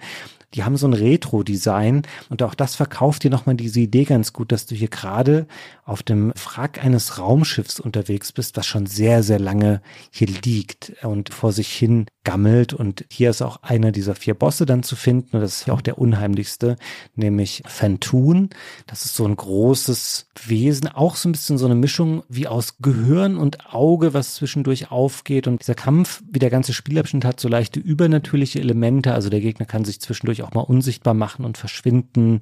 Das ist so ein bisschen der Horrorabschnitt des Spiels und ohne dass du hier irgendwie Textlogs, Audiologs, was auch immer finden musst, die dir irgendwie die Geschichte dieses Chips erzählen, dass du brauchst es gar nicht. Und du willst auch die Unterbrechung dieses Spiels hier gar nicht haben. Das wird dir alles aus dem Spiel selbst und aus der Inszenierung heraus deutlich, was es wohl mit diesem Abschnitt hier auf sich hat. Und das ist definitiv eine sehr, sehr starke Leistung des Spiels, weil sie hätten das auf dem Super Nintendo ja anders machen können. Auf dem NES hatte das sicherlich auch noch mit Beschränkungen zu tun, die da einfach bestanden. Aber auch hier hat man gesagt, hey, wir lassen das Spiel immer für sich selber sprechen ohne dass darin irgendwie Menschen sprechen oder wir Sachen ganz klar in Text ausformulieren für die Leute da draußen. Das können die sich selber einfach ableiten, was hier los ist und idealerweise auch, was hier zu tun ist. Du kriegst ja auch fast jedes Upgrade, zumindest von den großen Upgrade, aus den Händen einer Statue von einem komischen vogelartigen Wesen, die teilweise auch in Räumen liegen, die so gestaltet sind, als ob das Ruinen von irgendeiner alten Anlage sind. Und das sind diese Choso, diese Vorgängergeneration. Allerdings sagt das Spiel das an keiner Stelle. Das heißt, das bleibt auch uns überlassen als Spieler, als Spielerin zu interpretieren, was ist denn da los? Was sind das wohl für komische Wesen? Manche von diesen Statuen erwachen sogar zu leben und werden dann so Mini-Bosse. Dieses Mysterium lässt das Spiel aber einfach so stehen, wie es ist. Das trägt zur Atmosphäre der Welt bei und es möchte einfach, dass wir auch etwas mitdenken. Und das ist auch nochmal ein gutes Stichwort, denn du hast das Super Metroid ja zu Recht schon als Action-Adventure beschrieben. Der Action-Part ist klar, das ist das Rumspringen und Ballern, das Jump'n'Runnige, Run-and-Gunnige hier, aber es hat ja auch diesen Adventure-Teil und Adventure heißt, da muss gedacht werden. Und Denken bei Super Metroid bezieht bezieht sich zum Beispiel auf die Orientierung im Raum, dass, wie du vorhin schon beschrieben hast, wir uns merken müssen, an welchen Stellen waren denn noch Sachen, wo ich noch nicht vorankam oder wenn wir es uns nicht merken können, müssen wir halt einfach wieder hinlaufen und das alles nochmal erkunden. Dieses Denken bezieht sich auf das Zusammenreimen von Zusammenhängen, zum Beispiel auch im Storytelling, aber es bezieht sich auch auf relativ konkrete Rätsel, um Fortschritt im Spiel zu erreichen. Einige von den Räumen in Situationen, in denen wir immer wieder kommen in Metroid, sind aufgebaut wie Rätsel. Und die erfordern in der Regel, dass wir eine Fähigkeit einsetzen, die wir zuvor bekommen haben. Also es gibt zum Beispiel eine Szene, die mir sehr gut gefallen hat. So in der Mitte des Spiels, Samus fällt da in einen Gang runter, der mit Steinblöcken bedeckt ist. Also da kann man so von links nach rechts laufen, aber das sind lauter so große Steinfelsen, die im Weg liegen. Ist kein Problem, da kann Samus einfach drüber springen, läuft nach links und kommt dann an einen großen Lavasee, in eine riesige Lavahöhle. Da schwappt so Lava leicht hoch und runter, es sind ein paar schwebende Steinplattformen drüber, da kann man weiter in Richtung links springen. Einige von diesen Plattformen fallen auch in die Lava, wie das halt so ist in solchen Spielen. Und dann kommt man ganz weiter nach links einfach an eine Wand. Da geht's nicht weiter. Man sieht aber oben drüber viel zu hoch, als dass Samus dahin käme. Da wäre ein Ausgang. Da ist eine Tür. Da ist auch so ein kleiner Vorsprung davor. Aber da kommt man doch nicht hoch. Also zu dem Zeitpunkt habe ich noch nicht den Space Jump, da kann ich noch nicht so ohne weiteres da hoch. Hm. Und dann gehen wir diesen Weg wieder zurück, diesen Korridor, stellen fest, also der Korridor, den wir da reingelaufen sind, geht so ein bisschen nach oben, so einen kleinen Berg nach oben und dann kommen wir eben in diese Lavahülle. Hm, was, wenn ich jetzt mit Supergeschwindigkeit rennen würde? Das ist doch das Ding, was ich zuvor bekommen habe, das letzte Upgrade. Kann ich vielleicht schnell genug rennen, um über diese Art von Schanze sozusagen reinzuspringen in diesen Raum und dann da oben bei diesem Vorsprung zu landen? Ja, es geht aber nicht, weil da sind Gesteinsbrocken im Weg. Ich kann nicht genug Anlauf nehmen können. Und wenn man dann aber ein paar Bomben da hinlegt, stellt man fest, ach so, ich kann die ja wegsprengen, diese ganzen Felsen, die da im Weg sind. Bei manchen muss ich eine Superbombe legen, aber auf einmal ist der Weg frei. Jetzt kann Samus genug Anlauf nehmen und dann katapultiert sie sich über diesen kleinen Vorsprung wie über eine Schanze und weil wir in Supergeschwindigkeit unterwegs sind, macht sie einen riesigen Sprung über diesen gesamten Lavasee und landet oben bei der Tür. Und das ist schön, weil erstens ist das ein Rätsel, das so aus mehreren Teilschritten besteht. Man muss erstmal die Umgebung lesen, man muss entdecken, wo muss ich eigentlich hin und was für Möglichkeiten habe ich eigentlich. Man muss auf den Gedanken kommen, wie räume ich diese Felsen da ab und aber auch, dass Samus aus dem Superspeed heraus, aus diesem Laufen, auf einmal viel höhere Sprünge machen kann. Das hat mir das Spiel nie vorher erklärt. Das hat es mir nicht beigebracht, das hat es mir nicht gezeigt, sondern das lässt es mich selber entdecken, indem es mir eine Situation gibt, in der ich da halt einfach drauf kommen muss. Und in den besten Momenten sind das Rätsel, die Super Metroid uns präsentiert und mit denen wir dann immer wieder Fortschritt erreichen. Ja, stimmt, ist eine schöne Stelle, die habe ich mit hier auch noch äh, separat rausgeschrieben, hätte ich angesprochen. Gibt es nicht so häufig. Ich finde auch ganz ehrlich, wir haben bisher, glaube ich, jetzt auch nur positive Dinge über Super Metroid gesagt. Natürlich ist das auch ein absoluter Klassiker, den viele Leute lieben und wir fanden das auch toll, die Beschäftigung mit dem Spiel. Aber wir haben persönlich so Sachen, gerade die auch Springen erfordern, eigentlich erst wirklich gegen Ende des Spiels Spaß gemacht. Wenn du so den Space Jump hast, wenn du völlig abgekoppelt davon bist von irgendwie, ach, jetzt hat der Sprung nicht gereicht und ich bin da irgendwie wieder in eine Grube gefallen, weil dann kannst du mit dem Space Jump ja einfach immer weiter springen. Also du bist dann quasi völlig unlimitiert und kannst auch jede Ecke erreichen. Das macht dann vieles sehr viel einfacher. Finde ansonsten aber, und ich weiß auch, dass ich diese Erfahrung in früheren Jahren schon hatte mit dem Spiel, dass ich immer gedacht habe, ja, okay, so die Bewegung der Figur selber ist nicht die allergrößte Stärke des Spiels unbedingt. Und du hast natürlich eben auch schon mal das Stichwort Run and Gun genannt. Und ich weiß, dass wir eine ganz andere Art von Spiel vor uns haben. Aber für den oberflächlichen Betrachter denkst du ja auch so, ja, okay, da läuft eine Figur im Science-Fiction-Setting rum, die kann springen und die kann ballern. Wir haben aber hier kein Contra kein Contra 3 vor uns oder auch kein Super Turrican. Also Samus bewegt sich vergleichsweise eckig und ist nicht so super agil. Also ich habe mir jetzt kein genaues Wording dafür überlegt, wie ich dir versuche, dieses Gefühl zu vermitteln. Aber lange Zeit denkt man so, ach, wäre ich doch beim Springen nur ein bisschen flexibler und könnte ich weiß ich nicht, noch schneller laufen und dabei mehr Leute mit meiner Waffe treffen und so. Also das dauert auch, bis du diese relative Macht erlangst. Am Ende ist das alles toll. Du hast doch schon mal gesagt, wie toll das am Ende ist mit der letzten Waffe, die man dann hat und so. Aber davor ist es schon so, man fühlt sich nicht wie der große Action King oder vielmehr die Action Queen, wenn man hier unterwegs ist, das dauert tatsächlich, bis man sich diesen Status irgendwann erarbeitet hat und die Faszination vorher liegt eher für mich in diesem zu verstehen, ah, okay, hier gibt es jetzt Fähigkeit X und dann Stelle Y geht es jetzt weiter. Und da platziert das Spiel ja auch Belohnung nach Belohnung nach Belohnung. Das wird später alles ein bisschen schwieriger und es dauert auch länger zu verstehen, wo geht es jetzt weiter, wo finde ich wieder was.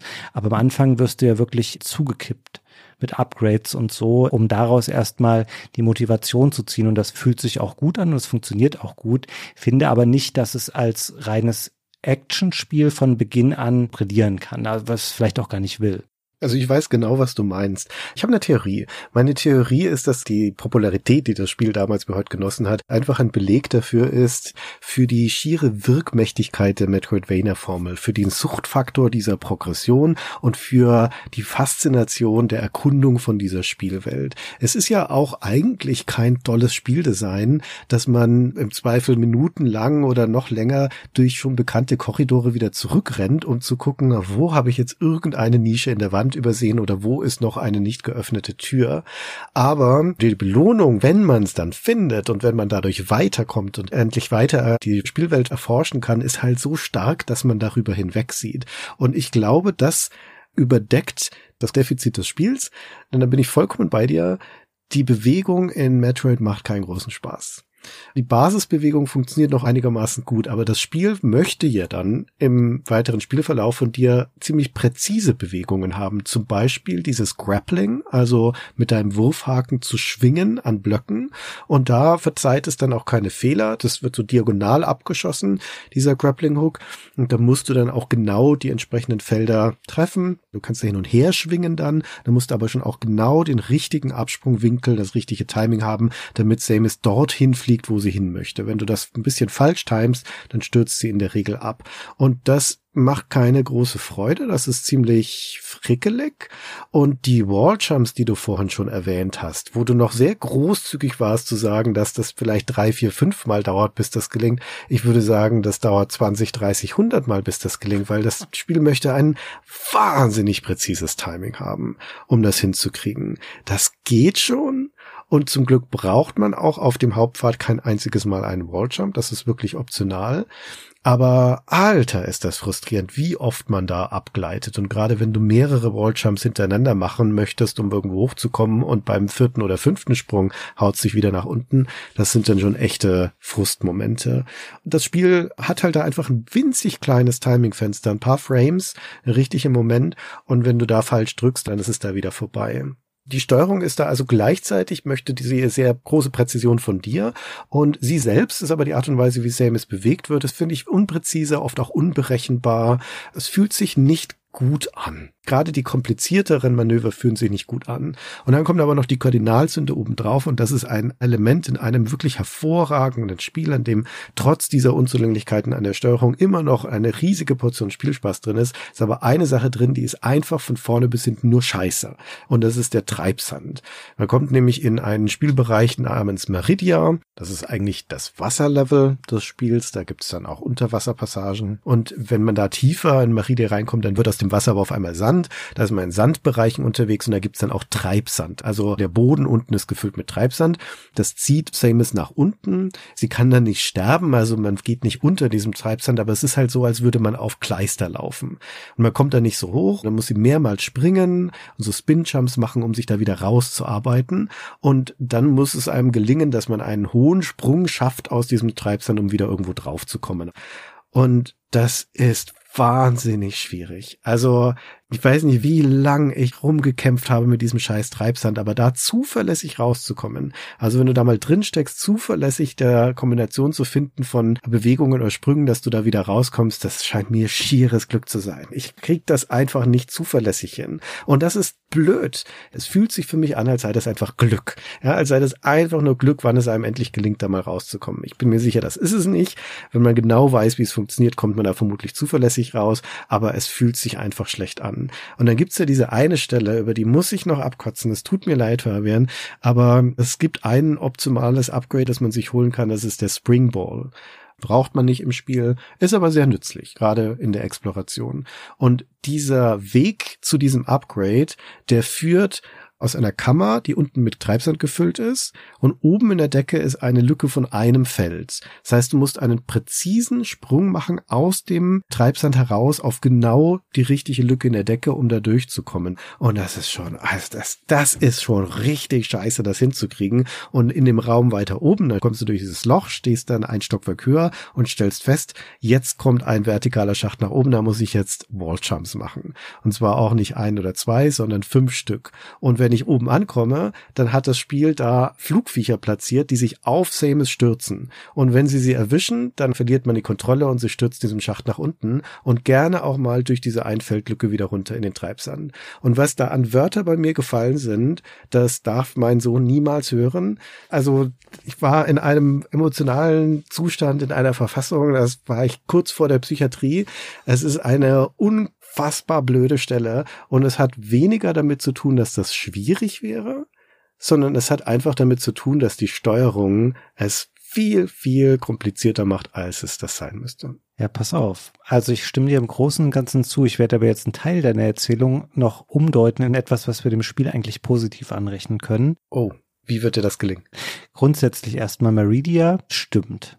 Du hast mir ja vorher schon geschrieben, wir tauschen uns manchmal vorab auch aus, von wegen, ja, wo bist du denn gerade in dem Spiel, was wir besprechen wollen? Da hast du mir das geschrieben und dich auch furchtbar empört darüber, wie schlimm das sei mit diesem Treibsand. Und ich so, ja, das kann ich ja. mir gar nicht vorstellen. Ich hatte vorher noch ein paar andere Metroid-Spiele gespielt und da war ich noch nicht so weit bei Super Metroid und habe das dann gespielt und habe dann gedacht, ah, ja, stimmt. Christian hat recht. Also Meridia ist wirklich so ein bisschen der Schandfleck auf der Karte von Super Metroid. Also um das einmal nochmal kurz durchzugehen, wir haben ja schon über viele Bereiche gesprochen. Es gibt Criteria, so als dieses Startgebiet. Dann kommt man nach Brinstar, das ist so eine dschungelartige Area, es gibt diesen Lava-Bereich Norfair, der eigentlich nicht mehr schlimm ist, sobald man eben diesen Anzug hat, der es einem ermöglicht, in den heißen Bereichen unterwegs zu sein. Es gibt das abgestürzte Schiff, was sehr stimmungsvoll ist. Und es gibt eben Turian als diesen sehr linearen Endabschnitt. Und dann ist dazwischen Meridia reingehauen, was wirklich mehrere Sünden in Spielen miteinander kombiniert, weil niemand mag auch Unterwasserlevel und die Art und Weise, wie man sich unter Wasser bewegt. Und das kannst du im Spiel ja dann hier erst aufheben, wenn wenn du den Gravity Suit irgendwann hast, dann betrifft dich das quasi nicht mehr. Aber das mit dem Sand ging mir leider ganz genauso. Und jetzt ist es ja so, dass du später bessere Sprungfähigkeiten hast. Dann springst du halt komplett in der Luft durch diese Räume durch und denkst du, ja, lass den Sand halt Sand sein, ist ja nicht mein Problem. Ich habe es bis zum Schluss aber auch nicht verstanden, Christian, was ich hätte machen müssen zu dem Zeitpunkt, als ich im Sand gesteckt habe. Ich habe da wie ein Idiot gehangen, habe teilweise 20 Mal versucht, da rauszuspringen und dachte so, das kann doch nicht die Lösung Lösung sein, dass ich jetzt hier nach, weiß ich nicht, fünf Spielstunden nicht verstehe an dieser Stelle, was der richtige Sprung oder Ansatz ist, um aus diesem Sand rauszuspringen. Ja. Das fand ich ganz furchtbar tatsächlich. Ja, also du musst einen Spin-Jump auf jeden Fall machen. Der gelingt einem natürlich auch immer, aber den macht sie halt nur so kleine Hopser und ab und zu mal macht sie einen großen Sprung nach oben. Und ich kann dir bis heute nicht sagen, wie das zustande kommt. Wann macht sie einen kleinen Sprung, wann macht sie einen großen Sprung? Es kann eigentlich nur eine Timing-Frage sein. Aber warum muss das hier so kompliziert sein? Das leuchtet mir nicht ein. Ja, also das war so dieses kleine Motivationstal, was ich in der Mitte des Spiels dann mal hatte, wo ich auch dachte, oh Gott, jetzt wird das so anstrengend hier, das legt sich später wieder. Und natürlich bin ich auch noch zu diesem Schacht gekommen, wo oben diese Gegner rumfliegen. Ich war aber sehr viel später im Spiel da. Der Springball ist ja ein optionales Update und ich habe dann am Ende geschaut von wegen, hä, wieso fehlt denn da noch was in meinem Menü? Und bin dann noch mal alles abgelaufen, habe alles abgesucht, um dann noch das zu finden. Ich konnte da aber schon den Space Jump machen machen. Das heißt, ich war da nicht darauf angewiesen, den Walljump zu verwenden, um da hochzukommen. Und natürlich bin ich da irgendwie ein, zwei Mal runtergefallen, aber das hat für mich nahezu gar keine Rolle gespielt. Und da muss man wieder sagen, das ist dieses Ding. Im Grunde genommen kannst du das erstmal bis kurz vor Ende spielen. Es gibt dann irgendwann einen Point of No Return, aber wirklich ganz kurz vor Ende. Wenn du alles hast, dann sagt man eigentlich oder würde man am sinnvollsten sagen, so jetzt gucke ich noch mal, was habe ich denn vergessen? Vielleicht den Springball, den X-Ray Visor, das ist so ein Hilfsmittel, das dir ermöglicht, Wände zu scannen, damit du sehen kannst, da ist vielleicht ein Durchgang, da kann ich was mit der Waffe zerstören, da ist ein Extra. Das kann man eigentlich alles ganz am Ende dann holen, wenn man eben schon mit maximal möglicher Wirkmacht durch die Spielwelt durchlaufen und sich durch durchballern kann, weil dann wird das wirklich dramatisch einfacher.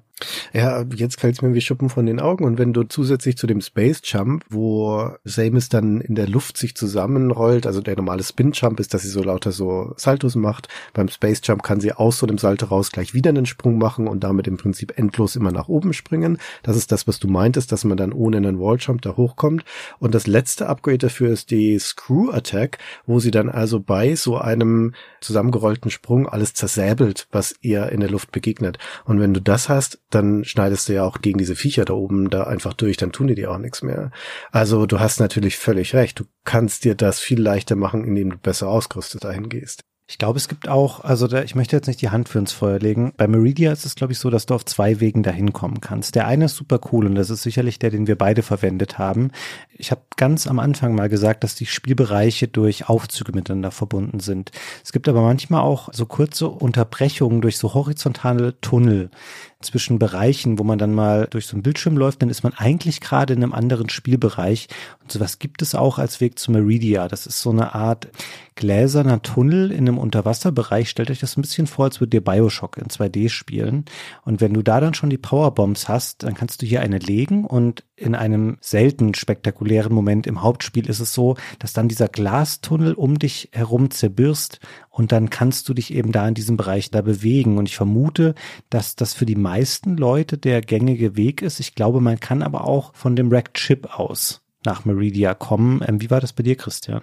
Ja, ich bin über das Rackchip gekommen, genau. Dass man das aufsprengen kann, diesen Glaskolben, da musst du auch erstmal drauf kommen. Da sind wir wieder bei dem Adventure-Teil und bei dem Mitdenken oder Nachdenken-Teil. Normalerweise signalisiert das Spiel dir, dass es jetzt hier eine Powerbomb zum Beispiel sich lohnt einzusetzen, indem du eine normale Bombe irgendwo legst oder diesen X-Ray-Strahl benutzt und dann Blöcke entdeckst, die markiert sind mit einem Symbol. Und wenn da das Powerbomben-Symbol drauf ist, dann sagt dir das Spiel auf diese Weise, aha, wenn ich hier eine Powerbombe lege, dann werden diese Blöcke aufgelöst und ein neuer Weg wird freigelegt. Und das ist meines Wissens nach der einzige Bildschirm im ganzen Spiel, wo dir das nicht signalisiert wird. Hier gibt es kein Symbol, keinen Block, weil hier wird ja auch kein Block aufgesprengt. Hier wird ja der Hintergrund verändert, die Hintergrundebene verändert. Und der einzige Hinweis ist, dass direkt im Nebenraum muss auch mal so ein Glasgang gewesen sein, der ist aber schon zerstört. Also da signalisiert dir das Spiel auf eine ganz vorsichtige Art und Weise, hey, solche Kolben können auch zerstört werden, aber das muss man erstmal checken. Also das hat bei mir echt lange gedauert, bis da der Groschen gefallen ist. Ja, stimmt. Ich habe es, glaube ich, auch nur gemacht, weil ich irgendwie dachte, es ist so eine ungewöhnliche Stelle. Es gibt auch sonst nicht viel solche Glaselemente im Spiel, weil das irgendwie naheliegend ist, dass die noch kaputt gehen könnten. Ich war schon einigermaßen überrascht, weil ich das noch nicht mehr im Kopf hatte, dass man das hier wirklich aufsprengen kann. Aber ja, dann beginnt ein nicht so freudvoller Weg und ich finde, das Spiel gewinnt dann zum Ende eher wieder an Fahrt, da man dann natürlich wirklich auch sehr, sehr mächtig wird und dann eben auch Meridia irgendwann nichts mehr ausmacht. Aber so zwischendurch hatte ich schon auch da mal so ein kleines Motivationsloch, wo ich mir vielleicht dann auch gewünscht habe, dass ich halt eher so ein Söldner aus Contra wäre und hier viel doller durchballern könnte, weil auch Sachen wie, du kannst über die Schultertasten ja nach oben und unten zielen, um dahin zu schießen und so. Auch das ist alles nicht so super dynamisch. Deswegen bin ich auch froh, dass die Bosskämpfe nicht immer oder unbedingt darauf ausgelegt sind, dass man da eine Million Projektile reinhauen muss und ständig ausweicht. Also du musst natürlich schon Angriffen ausweichen, aber hier wird eine große Vielfalt auch verwendet und es gibt da auch verschiedene Optionen, wie man mit Bossen teilweise umgehen kann. Mir ist da zum Beispiel im Gedächtnis geblieben ein Kampf gegen einen der Mittelbosse einer Welt. Ist nicht einer dieser vier Hauptbosse. Norfair ist eine ganz große Kreatur, sieht sehr beängstigend aus. So rotes Viech läuft auf einen zu in so einem Schacht. Krokomeyer heißt dieser Boss. Genau, ich habe die ganze Zeit überlegt, wie der Name ist. Vielen Dank. Und ich muss diese Figur aber so unter Attacke halten, dass ich sie in diesem Schacht zurückdränge und die bei sich schließlich dann da in die Lava reinstürzt was eine Überraschung ist und eine noch größere Überraschung ist es dann, wenn man dann weitergeht und dann kommt die nochmal so aus der Lava hervor, so als Skelett, nur um dann aber von mir zusammenzubrechen. Das fand ich schon sehr, sehr cool. Wir hatten ganz am Anfang erwähnt bei Metroid 1, dass eine Inspiration für das Spiel Alien war, der Film, und dass das so eine düstere und beklemmende Atmosphäre haben sollte. Das gilt für Super Metroid schon auch noch, und das ist ja auch stellenweise zumindest ein Spiel, das dir eine gewisse Einsamkeit vermittelt, auch weil du alleine als einziges menschliches Wesen in dieser oft kühlen und feindseligen Basis unterwegs bist. Über die kuriosen Gegner und dieses bunte und Jump'n'Run-haftige, das das Spiel natürlich auch hat, vergisst man das manchmal. Und dieser Kampf mit Crocomire ist etwas, wo das auf überraschende Art und Weise wiederkommt, dass wir sie aber eigentlich mit einem düsteren Spiel zu tun haben. Natürlich zum einen, weil du einfach zerquetscht werden kannst in dieser Stachelwand von ihm, aber zum anderen auch, weil Crocomire auf echt unangenehme Art und Weise stirbt, weil wenn der in diese Lavagrube dann reinstürzt am Ende, dann ringt der da in dieser Lava, schreit, geht unter, taucht wieder auf und währenddessen schmilzt ihm das Fleisch vom Schädel. Also der wird so langsam gekocht bis auf die Knochen runter.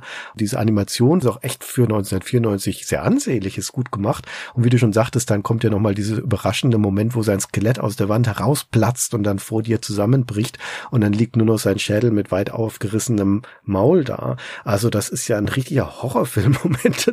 Das kam sehr überraschend für mich, aber es ist nichtsdestotrotz eindrucksvoll. Hm.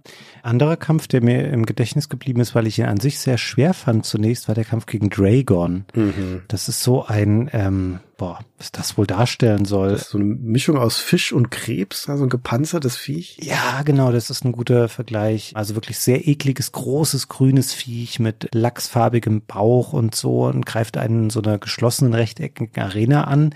Und da gibt es dann links und rechts sowas wie so Stromfelder.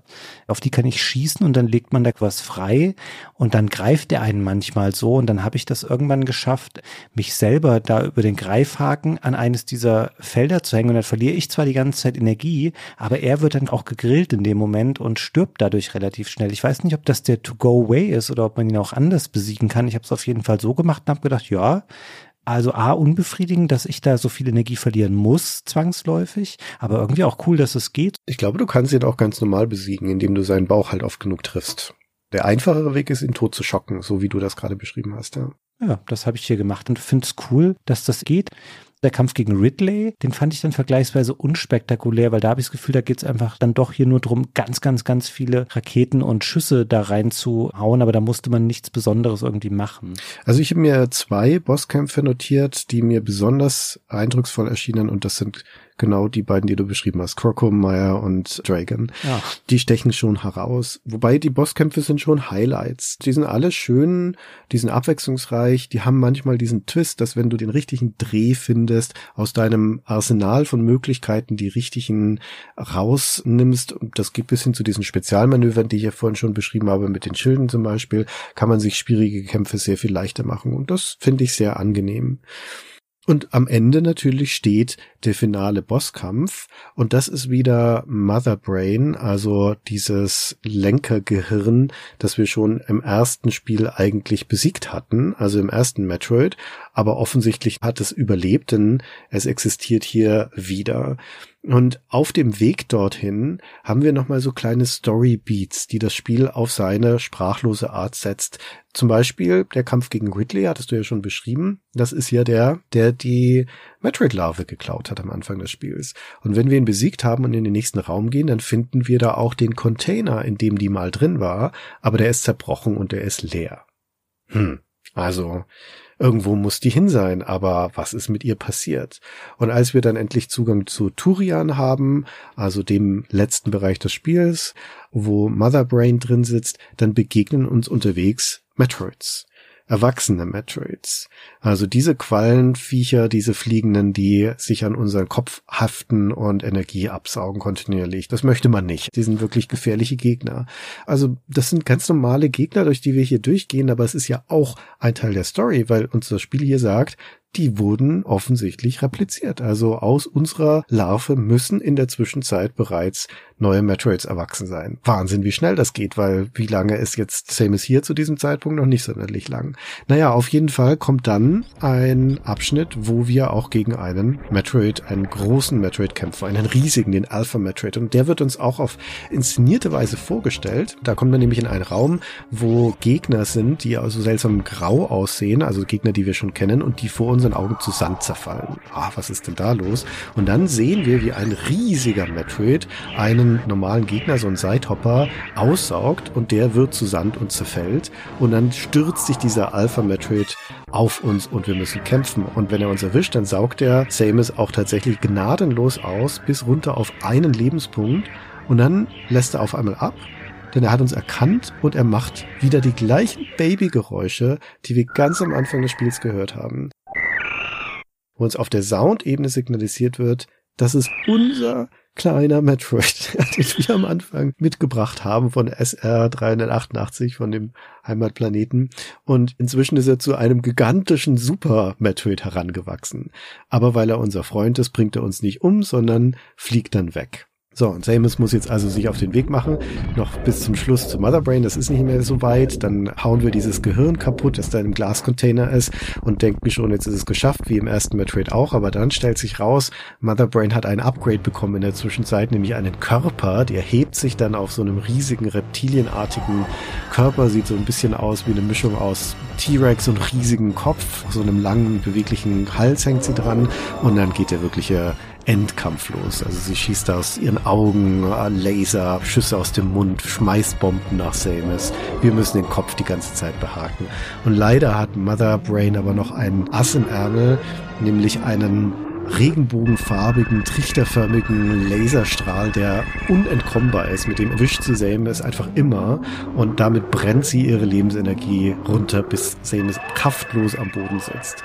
Und in dem Moment kommt jetzt wieder ein Storytelling-Beat, weil da saust dann dieser Alpha Metroid unvermittelt in den Raum und heftet sich an den Kopf von Mother Brain. Jetzt ringen also diese beiden Giganten miteinander. Das Brain trampelt herum und brüllt und der Metroid saugt und saugt und dann wird ihre Gegenwehr schwächer, Sabber tropft ihr aus dem Maul, sie bricht zusammen und versteinert. Unser Metroid hat gewonnen und jetzt fliegt er zu Samus runter, die ja auf dem Boden kauert nach wie vor, also auf dem letzten Blutstropfen und dann heftet er sich an sie dran und gibt ihr Energie. Also er speist seine ganze Energie in sie hinein. Und während das passiert, sehen wir als Betrachter vor dem Bildschirm, oh Schreck, wie Mother Brain wieder zum Leben erwacht. Die Farbe kehrt zurück, sie richtet sich auf und beginnt jetzt unseren Metroid unter Feuer zu nehmen, der uns ja gerade lebenserhaltende Maßnahmen macht sozusagen. Und der schützt Samus aber, also er steckt das ganze Feuer ein, so lange bis sie wieder fit ist und wieder aufsteht.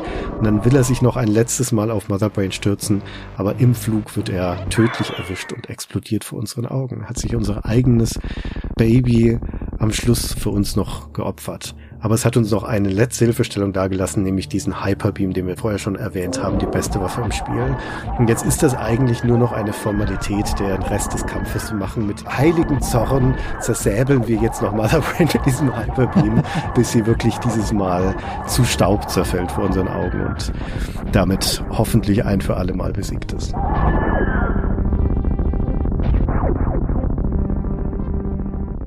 Ich war auch wirklich sauer. Also als dann Mother Brain da irgendwie mein Metroid Baby umgebracht hat, ich fand es schon wirkungsvoll gemacht am Ende. Ja. Generell muss ich sagen, dass der letzte Spielabschnitt nicht so einfach war. Auch der Kampf gegen Mother Brain ist nicht so easy. Man schafft den Gehirnabschnitt schon okay einfach, also wobei der Raum, der davor liegt, recht schwierig ist. Da sind so Energiebarrieren drin, die man zerstören muss. Aber dann, wenn sie erstmal ihren Körper hat, was wirklich auch unheimlich aussieht, weil das wie so eine richtig zusammengefrankensteinte Kreatur aussieht, was einen dann da angreift. Das ist nicht leicht. Also ich habe da ein paar Versuche gebraucht, um das zu machen und dann passiert eben diese unabwendbare Tragödie. Und dann ist das Spiel ja auch noch nicht mal gelaufen. Wenn man den Kampf gewonnen hat, dann beginnt wieder eine Selbstzerstörungssequenz, diesmal jetzt hier sehr viel länger, also ein Zeitlimit von drei Minuten hat man hier, um dann da zu entkommen. Und da muss man relativ weit laufen, es kommen auch noch viele Gegner. Der Vorteil ist, dass man jetzt natürlich so eine laufende Superwaffe mittlerweile ist, dass man da relativ leicht durchkommt. Und dann, wenn man beim eigenen Schiff ist, fliegt man weg, dann zerreißt es die Welt der Piraten und der ja, ein bis drei Metroids, die da vielleicht noch am Leben jetzt waren, weil sie schon wieder geklont wurden in der Zwischenzeit. Man denkt, man hat die Welt für den Moment befriedet und dann, ja, kommt eine kleine Einblendung, schreibt hin, the operation was completed successfully. Ich habe übrigens, das steht nämlich direkt darunter, Christian, fünf Stunden und null Minuten gebraucht. Oh, okay. Wie war das bei dir? Ich weiß es gar nicht mehr, aber es war wesentlich mehr. Ich glaube, es war eher in Richtung zehn Stunden, die ich da in dem Spiel verbracht habe. Ich habe aber auch echt versucht, alles zu erkunden. Ich habe, glaube ich, nicht alles erkundet. Also ich habe Item Completion von 60 Prozent gehabt. Ich glaube, ich habe aber viele dieser Raketentanks und sowas ausgelassen, wo ich mir auch gedacht habe, na ja, die sind nicht so super wichtig. Also das ist auch so, die Gegner passen sich daran an, was du gerade brauchst. Wenn du Energie brauchst, dann lassen die Energie fallen. Wenn du Raketen brauchst, dann kriegst du die von denen. Deswegen bin ich da nicht überall durchgelaufen. Ich habe die ganzen Hauptitems gehabt, auch die optionalen Sachen, wobei ich echt so bei dem Springball und dem X-Ray Visor schon so an der Grenze war, wo ich dachte, naja, brauche ich das jetzt oder brauche ich es nicht? Aber dann viel so Raketen-Upgrades und sowas habe ich liegen lassen. Also um das nochmal explizit zu sagen, dieser ganze Endabschnitt mit der Flucht in drei Minuten ist eine Frechheit. Eine absolute Frechheit und zwar deswegen, weil du da nicht speichern kannst. Der Speicherpunkt ist vor dem Bosskampf gegen Mother Brain und da muss man noch durch diesen blöden Raum, den du schon erwähnt hast mit den ganzen Selbstschussanlagen und so. Das ist mir natürlich so gewesen bei mir, als ich endlich Mother Brain geschafft habe, bin ich dann gerannt wie ein Blöder durch diese Passage mit diesen drei Minuten und du sagtest schon so recht, das Spiel wirft dir zwar noch Gegner entgegen, aber die sind kein Problem aber es gibt dir ja noch ein Labyrinth. Es gibt dir noch einen großen Raum, wo du an verschiedene Gänge sind und du kannst die falsch nehmen, dann musst du wieder zurück. Und ich habe mich natürlich völlig verfranst in diesem Ding und dann ist die Zeit ausgegangen und ich bin mit dem Planeten explodiert und dann lade ich das Safe Game und stehe wieder vor dem Bosskampf. Da habe ich auch wieder die Tischplatte zerschlagen und musste einen neuen Schreibtisch kaufen. Das ist wirklich dreist. Das hat man halt damals noch so gemacht. Ne? da war das Teil der Herausforderung. Aber heutzutage kannst du ja SNES durchs Fenster schmeißen, wenn das passiert. Ja, dafür musst du das Spiel erstmal leisten können. Das ist ja durchaus auch ein Sammlerstück mittlerweile, wenn man das kaufen will, zumindest in seiner kompletten Version, weil das haben wir noch gar nicht gesagt, obwohl das eigentlich auch was Schönes zur Einleitung gewesen wäre. Ich glaube, man hat so auch für Deutschland oder für Europa allgemein schon gewusst, von wegen, na, es ist ein ungewöhnliches Spiel und das kann Spieler vielleicht damals auch ein bisschen überfordern, weil sie denken, das ist ein stinknormales lineares Ballerspiel. Das Spiel wurde mit relativ großem Aufwand hier verkauft. Das war eins von diesen Big Box Spielen. Also das heißt, das hatte so eine große Pappschachtel im DIN A4 Format, dicke Packung mit einem großen Spieleberater drin. So nannte Nintendo damals die Lösungsbücher, wo du wirklich sehr detailliert oder ich sag mal sehr wortreich, weil den Endkampf zum Beispiel, der, der wird dann nicht mehr erwähnt. Da steht dann nur, ja, sie kämpft dann noch gegen Mother Brain.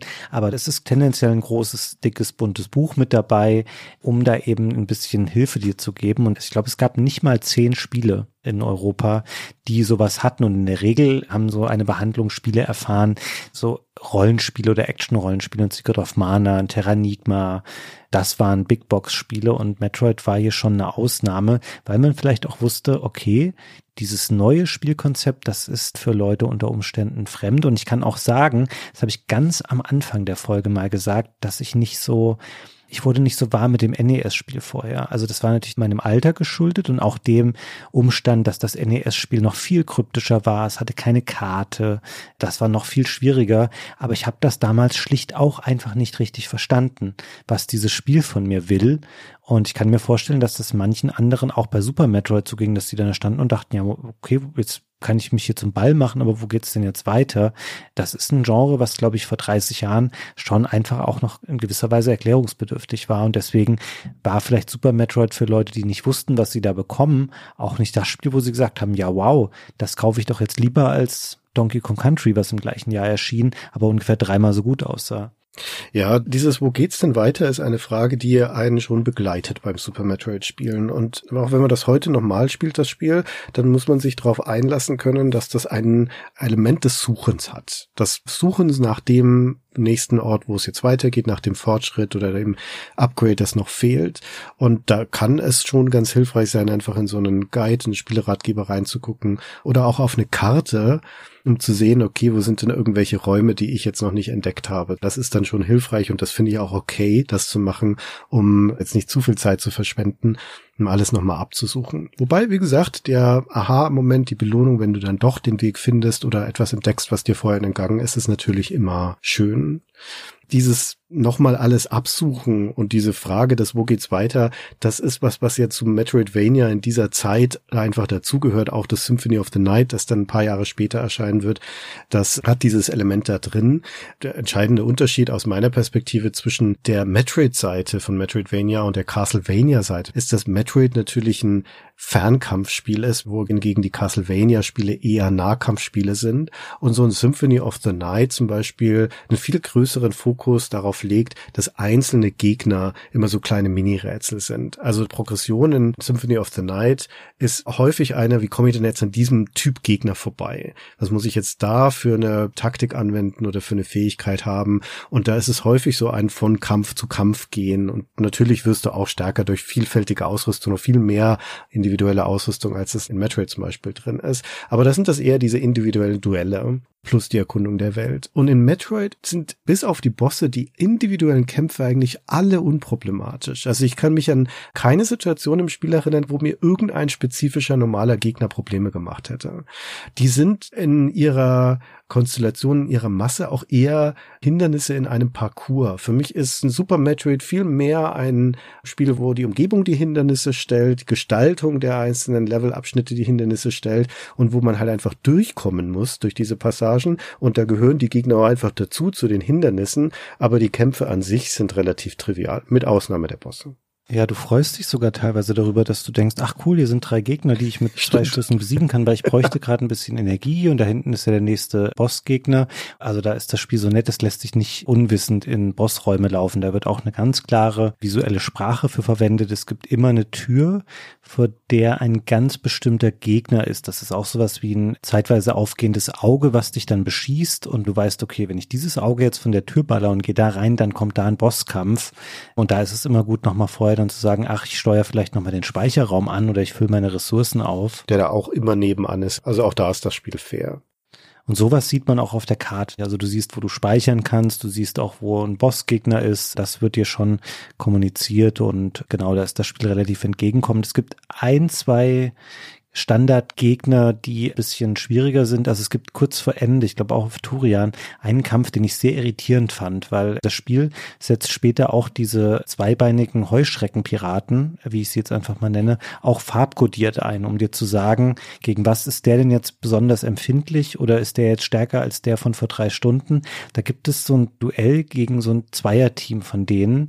Da musst du irgendwie mal so komisch drüber springen und dann verändern die ihre Farbe und sind nur dann kurzzeitig verwundbar und entweder entweder habe ich den Raum nicht richtig verstanden oder es war auch sehr, sehr schwierig, hier genau immer dieses kleine Zeitfenster zu erwischen, wo ich die mal treffen kann. Du musst ihn halt in den Rücken schießen. Die brauchen ein bisschen, bis sie sich umgedreht haben und in diesem Moment musst du ihn dann in den Rücken ballern. Das wiederholst du ein paar Mal.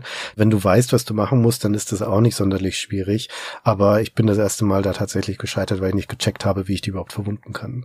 Ja, aber im Großen und Ganzen stimmt das schon. Die Standardgegner machen nicht so viel aus. Es sind die Bosse, die Räume an sich, die Rätsel, die einen aufhalten und eben manchmal auch das Suchen nach der nächsten Stelle, wo es weitergeht. Dafür dann auch umso schöner immer wirklich die Befriedigung, die man daraus ziehen kann, wenn man dann rausgefunden hat, wo es weitergeht, weil in der Regel, es schließt sich dir dadurch ja immer gleich wieder ein ganzer Strauß oder Schlauch an neuen Räumen und Aufgaben, die kommen, weil du weißt, ah, okay, hier ist jetzt der nächste Spielabschnitt, da geht's jetzt weiter an der Stelle und das ist einfach, das funktioniert psychologisch einfach super, super gut. Also es ist bis heute auch eines meiner liebsten Genres. Ich spiele Spiele dieser Art wahnsinnig gerne und es gab die mal für viele Jahre quasi gar nicht und dann sind die umso stärker aber zurückgekommen. Ja, also unterm Strich, das ist ein wirklich schönes Spiel, jetzt abgesehen von den kleinen Unzulänglichkeiten, die wir schon genannt haben und vor allen Dingen abgesehen von der grundsätzlichen Tatsache, dass die Beweglichkeit in dem Spiel nicht so toll sich anfühlt, wie sie das sein könnte.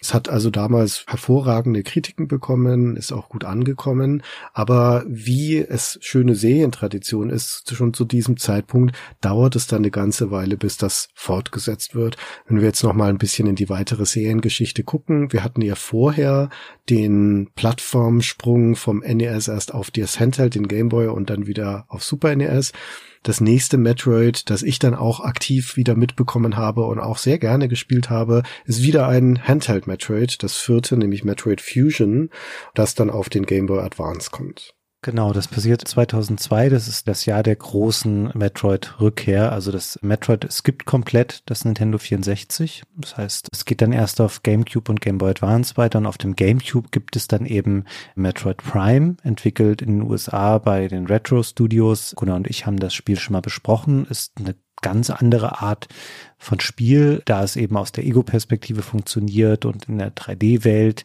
Und Metroid Fusion hingegen ist das kleinere, sich an Super Metroid orientierende Spiel. Das ist aber wiederum eins, was bei Nintendo selbst entsteht. Also hier ist dann auch wieder Yoshio Sakamoto involviert und das ist ein tolles Spiel. Ich habe das eine ganze Weile vor unserer Folge nicht mehr gespielt.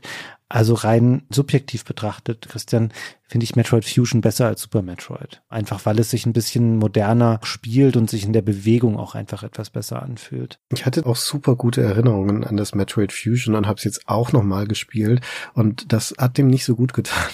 meine, oh. meine Erinnerung, dass ich es nochmal gespielt habe. Also es ist ein sehr, sehr schönes Spiel. Man kann es auch echt bedenkenlos empfehlen und du hast völlig recht, die Bewegung funktioniert viel besser. Wir finden auch in Fusion bessere Lösungen. Also das haben wir gar nicht so richtig erwähnt, aber in Super Metroid hast du ja verschiedene verschiedene Angriffsarten, also deine normale Waffe, die Raketen, die Superraketen, die Bomben, die Superbomben und zwischen denen musst du umschalten, die kann man so durchschalten auf Tastendruck.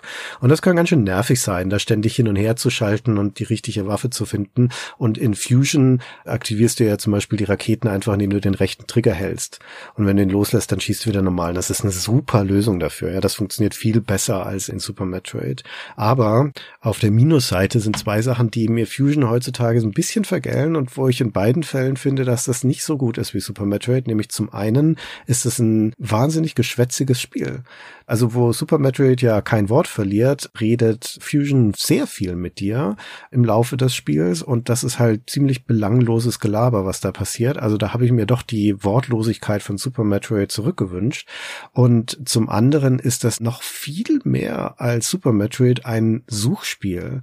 Ständig ist man da auf der Suche danach, wo geht's jetzt weiter? Und das heißt in diesem Fall meistens, du musst irgendwo eine Wand aufsprengen. Es ist irgendwo ein versteckter Weg. Wer baut denn so eine Raumstation? Raumstation eigentlich, wo kein gerader Weg von A nach B führt, verdammt normal, sondern man ständig durch irgendwelche Lüftungsschächte sich sprengen muss. Und das ist mir bei Fusion jetzt richtig sauer aufgestoßen im Laufe des Spiels, dass ich da so häufig danach gucken musste, wo es jetzt weitergeht. Ja, ich habe das jetzt nicht durchgespielt. Ist mir tatsächlich nicht so doll aufgefallen bisher und die Story-Sequenzen, ich sag's ganz ehrlich, die habe ich jetzt bei Fusion einfach dann immer geskillt. Ja, das war eine gute Entscheidung. Ja. Ich dachte, naja, kennst du schon? Und ich mache das ja eher als Begleitung zum Hauptspiel so und wollte da überall mal reingucken. Aber so oder so. Ich glaube, dass man da nicht enttäuscht von sein wird, wenn man so ein 2D-Metroid sucht. Und es geht dann analog zu den Ereignissen von 2002, zwei Jahre später weiter. Da kommt nämlich Metroid Prime 2 auf dem GameCube und es kommt Metroid Zero Mission auf dem Game Boy Advance und das ist ein Remake des allerersten Metroid vom NES, finde ich auch sehr gelungen. Und dann wird es, damit wir nochmal diesen Weg kurz zumindest in der kompakten Fassung zu Ende gehen.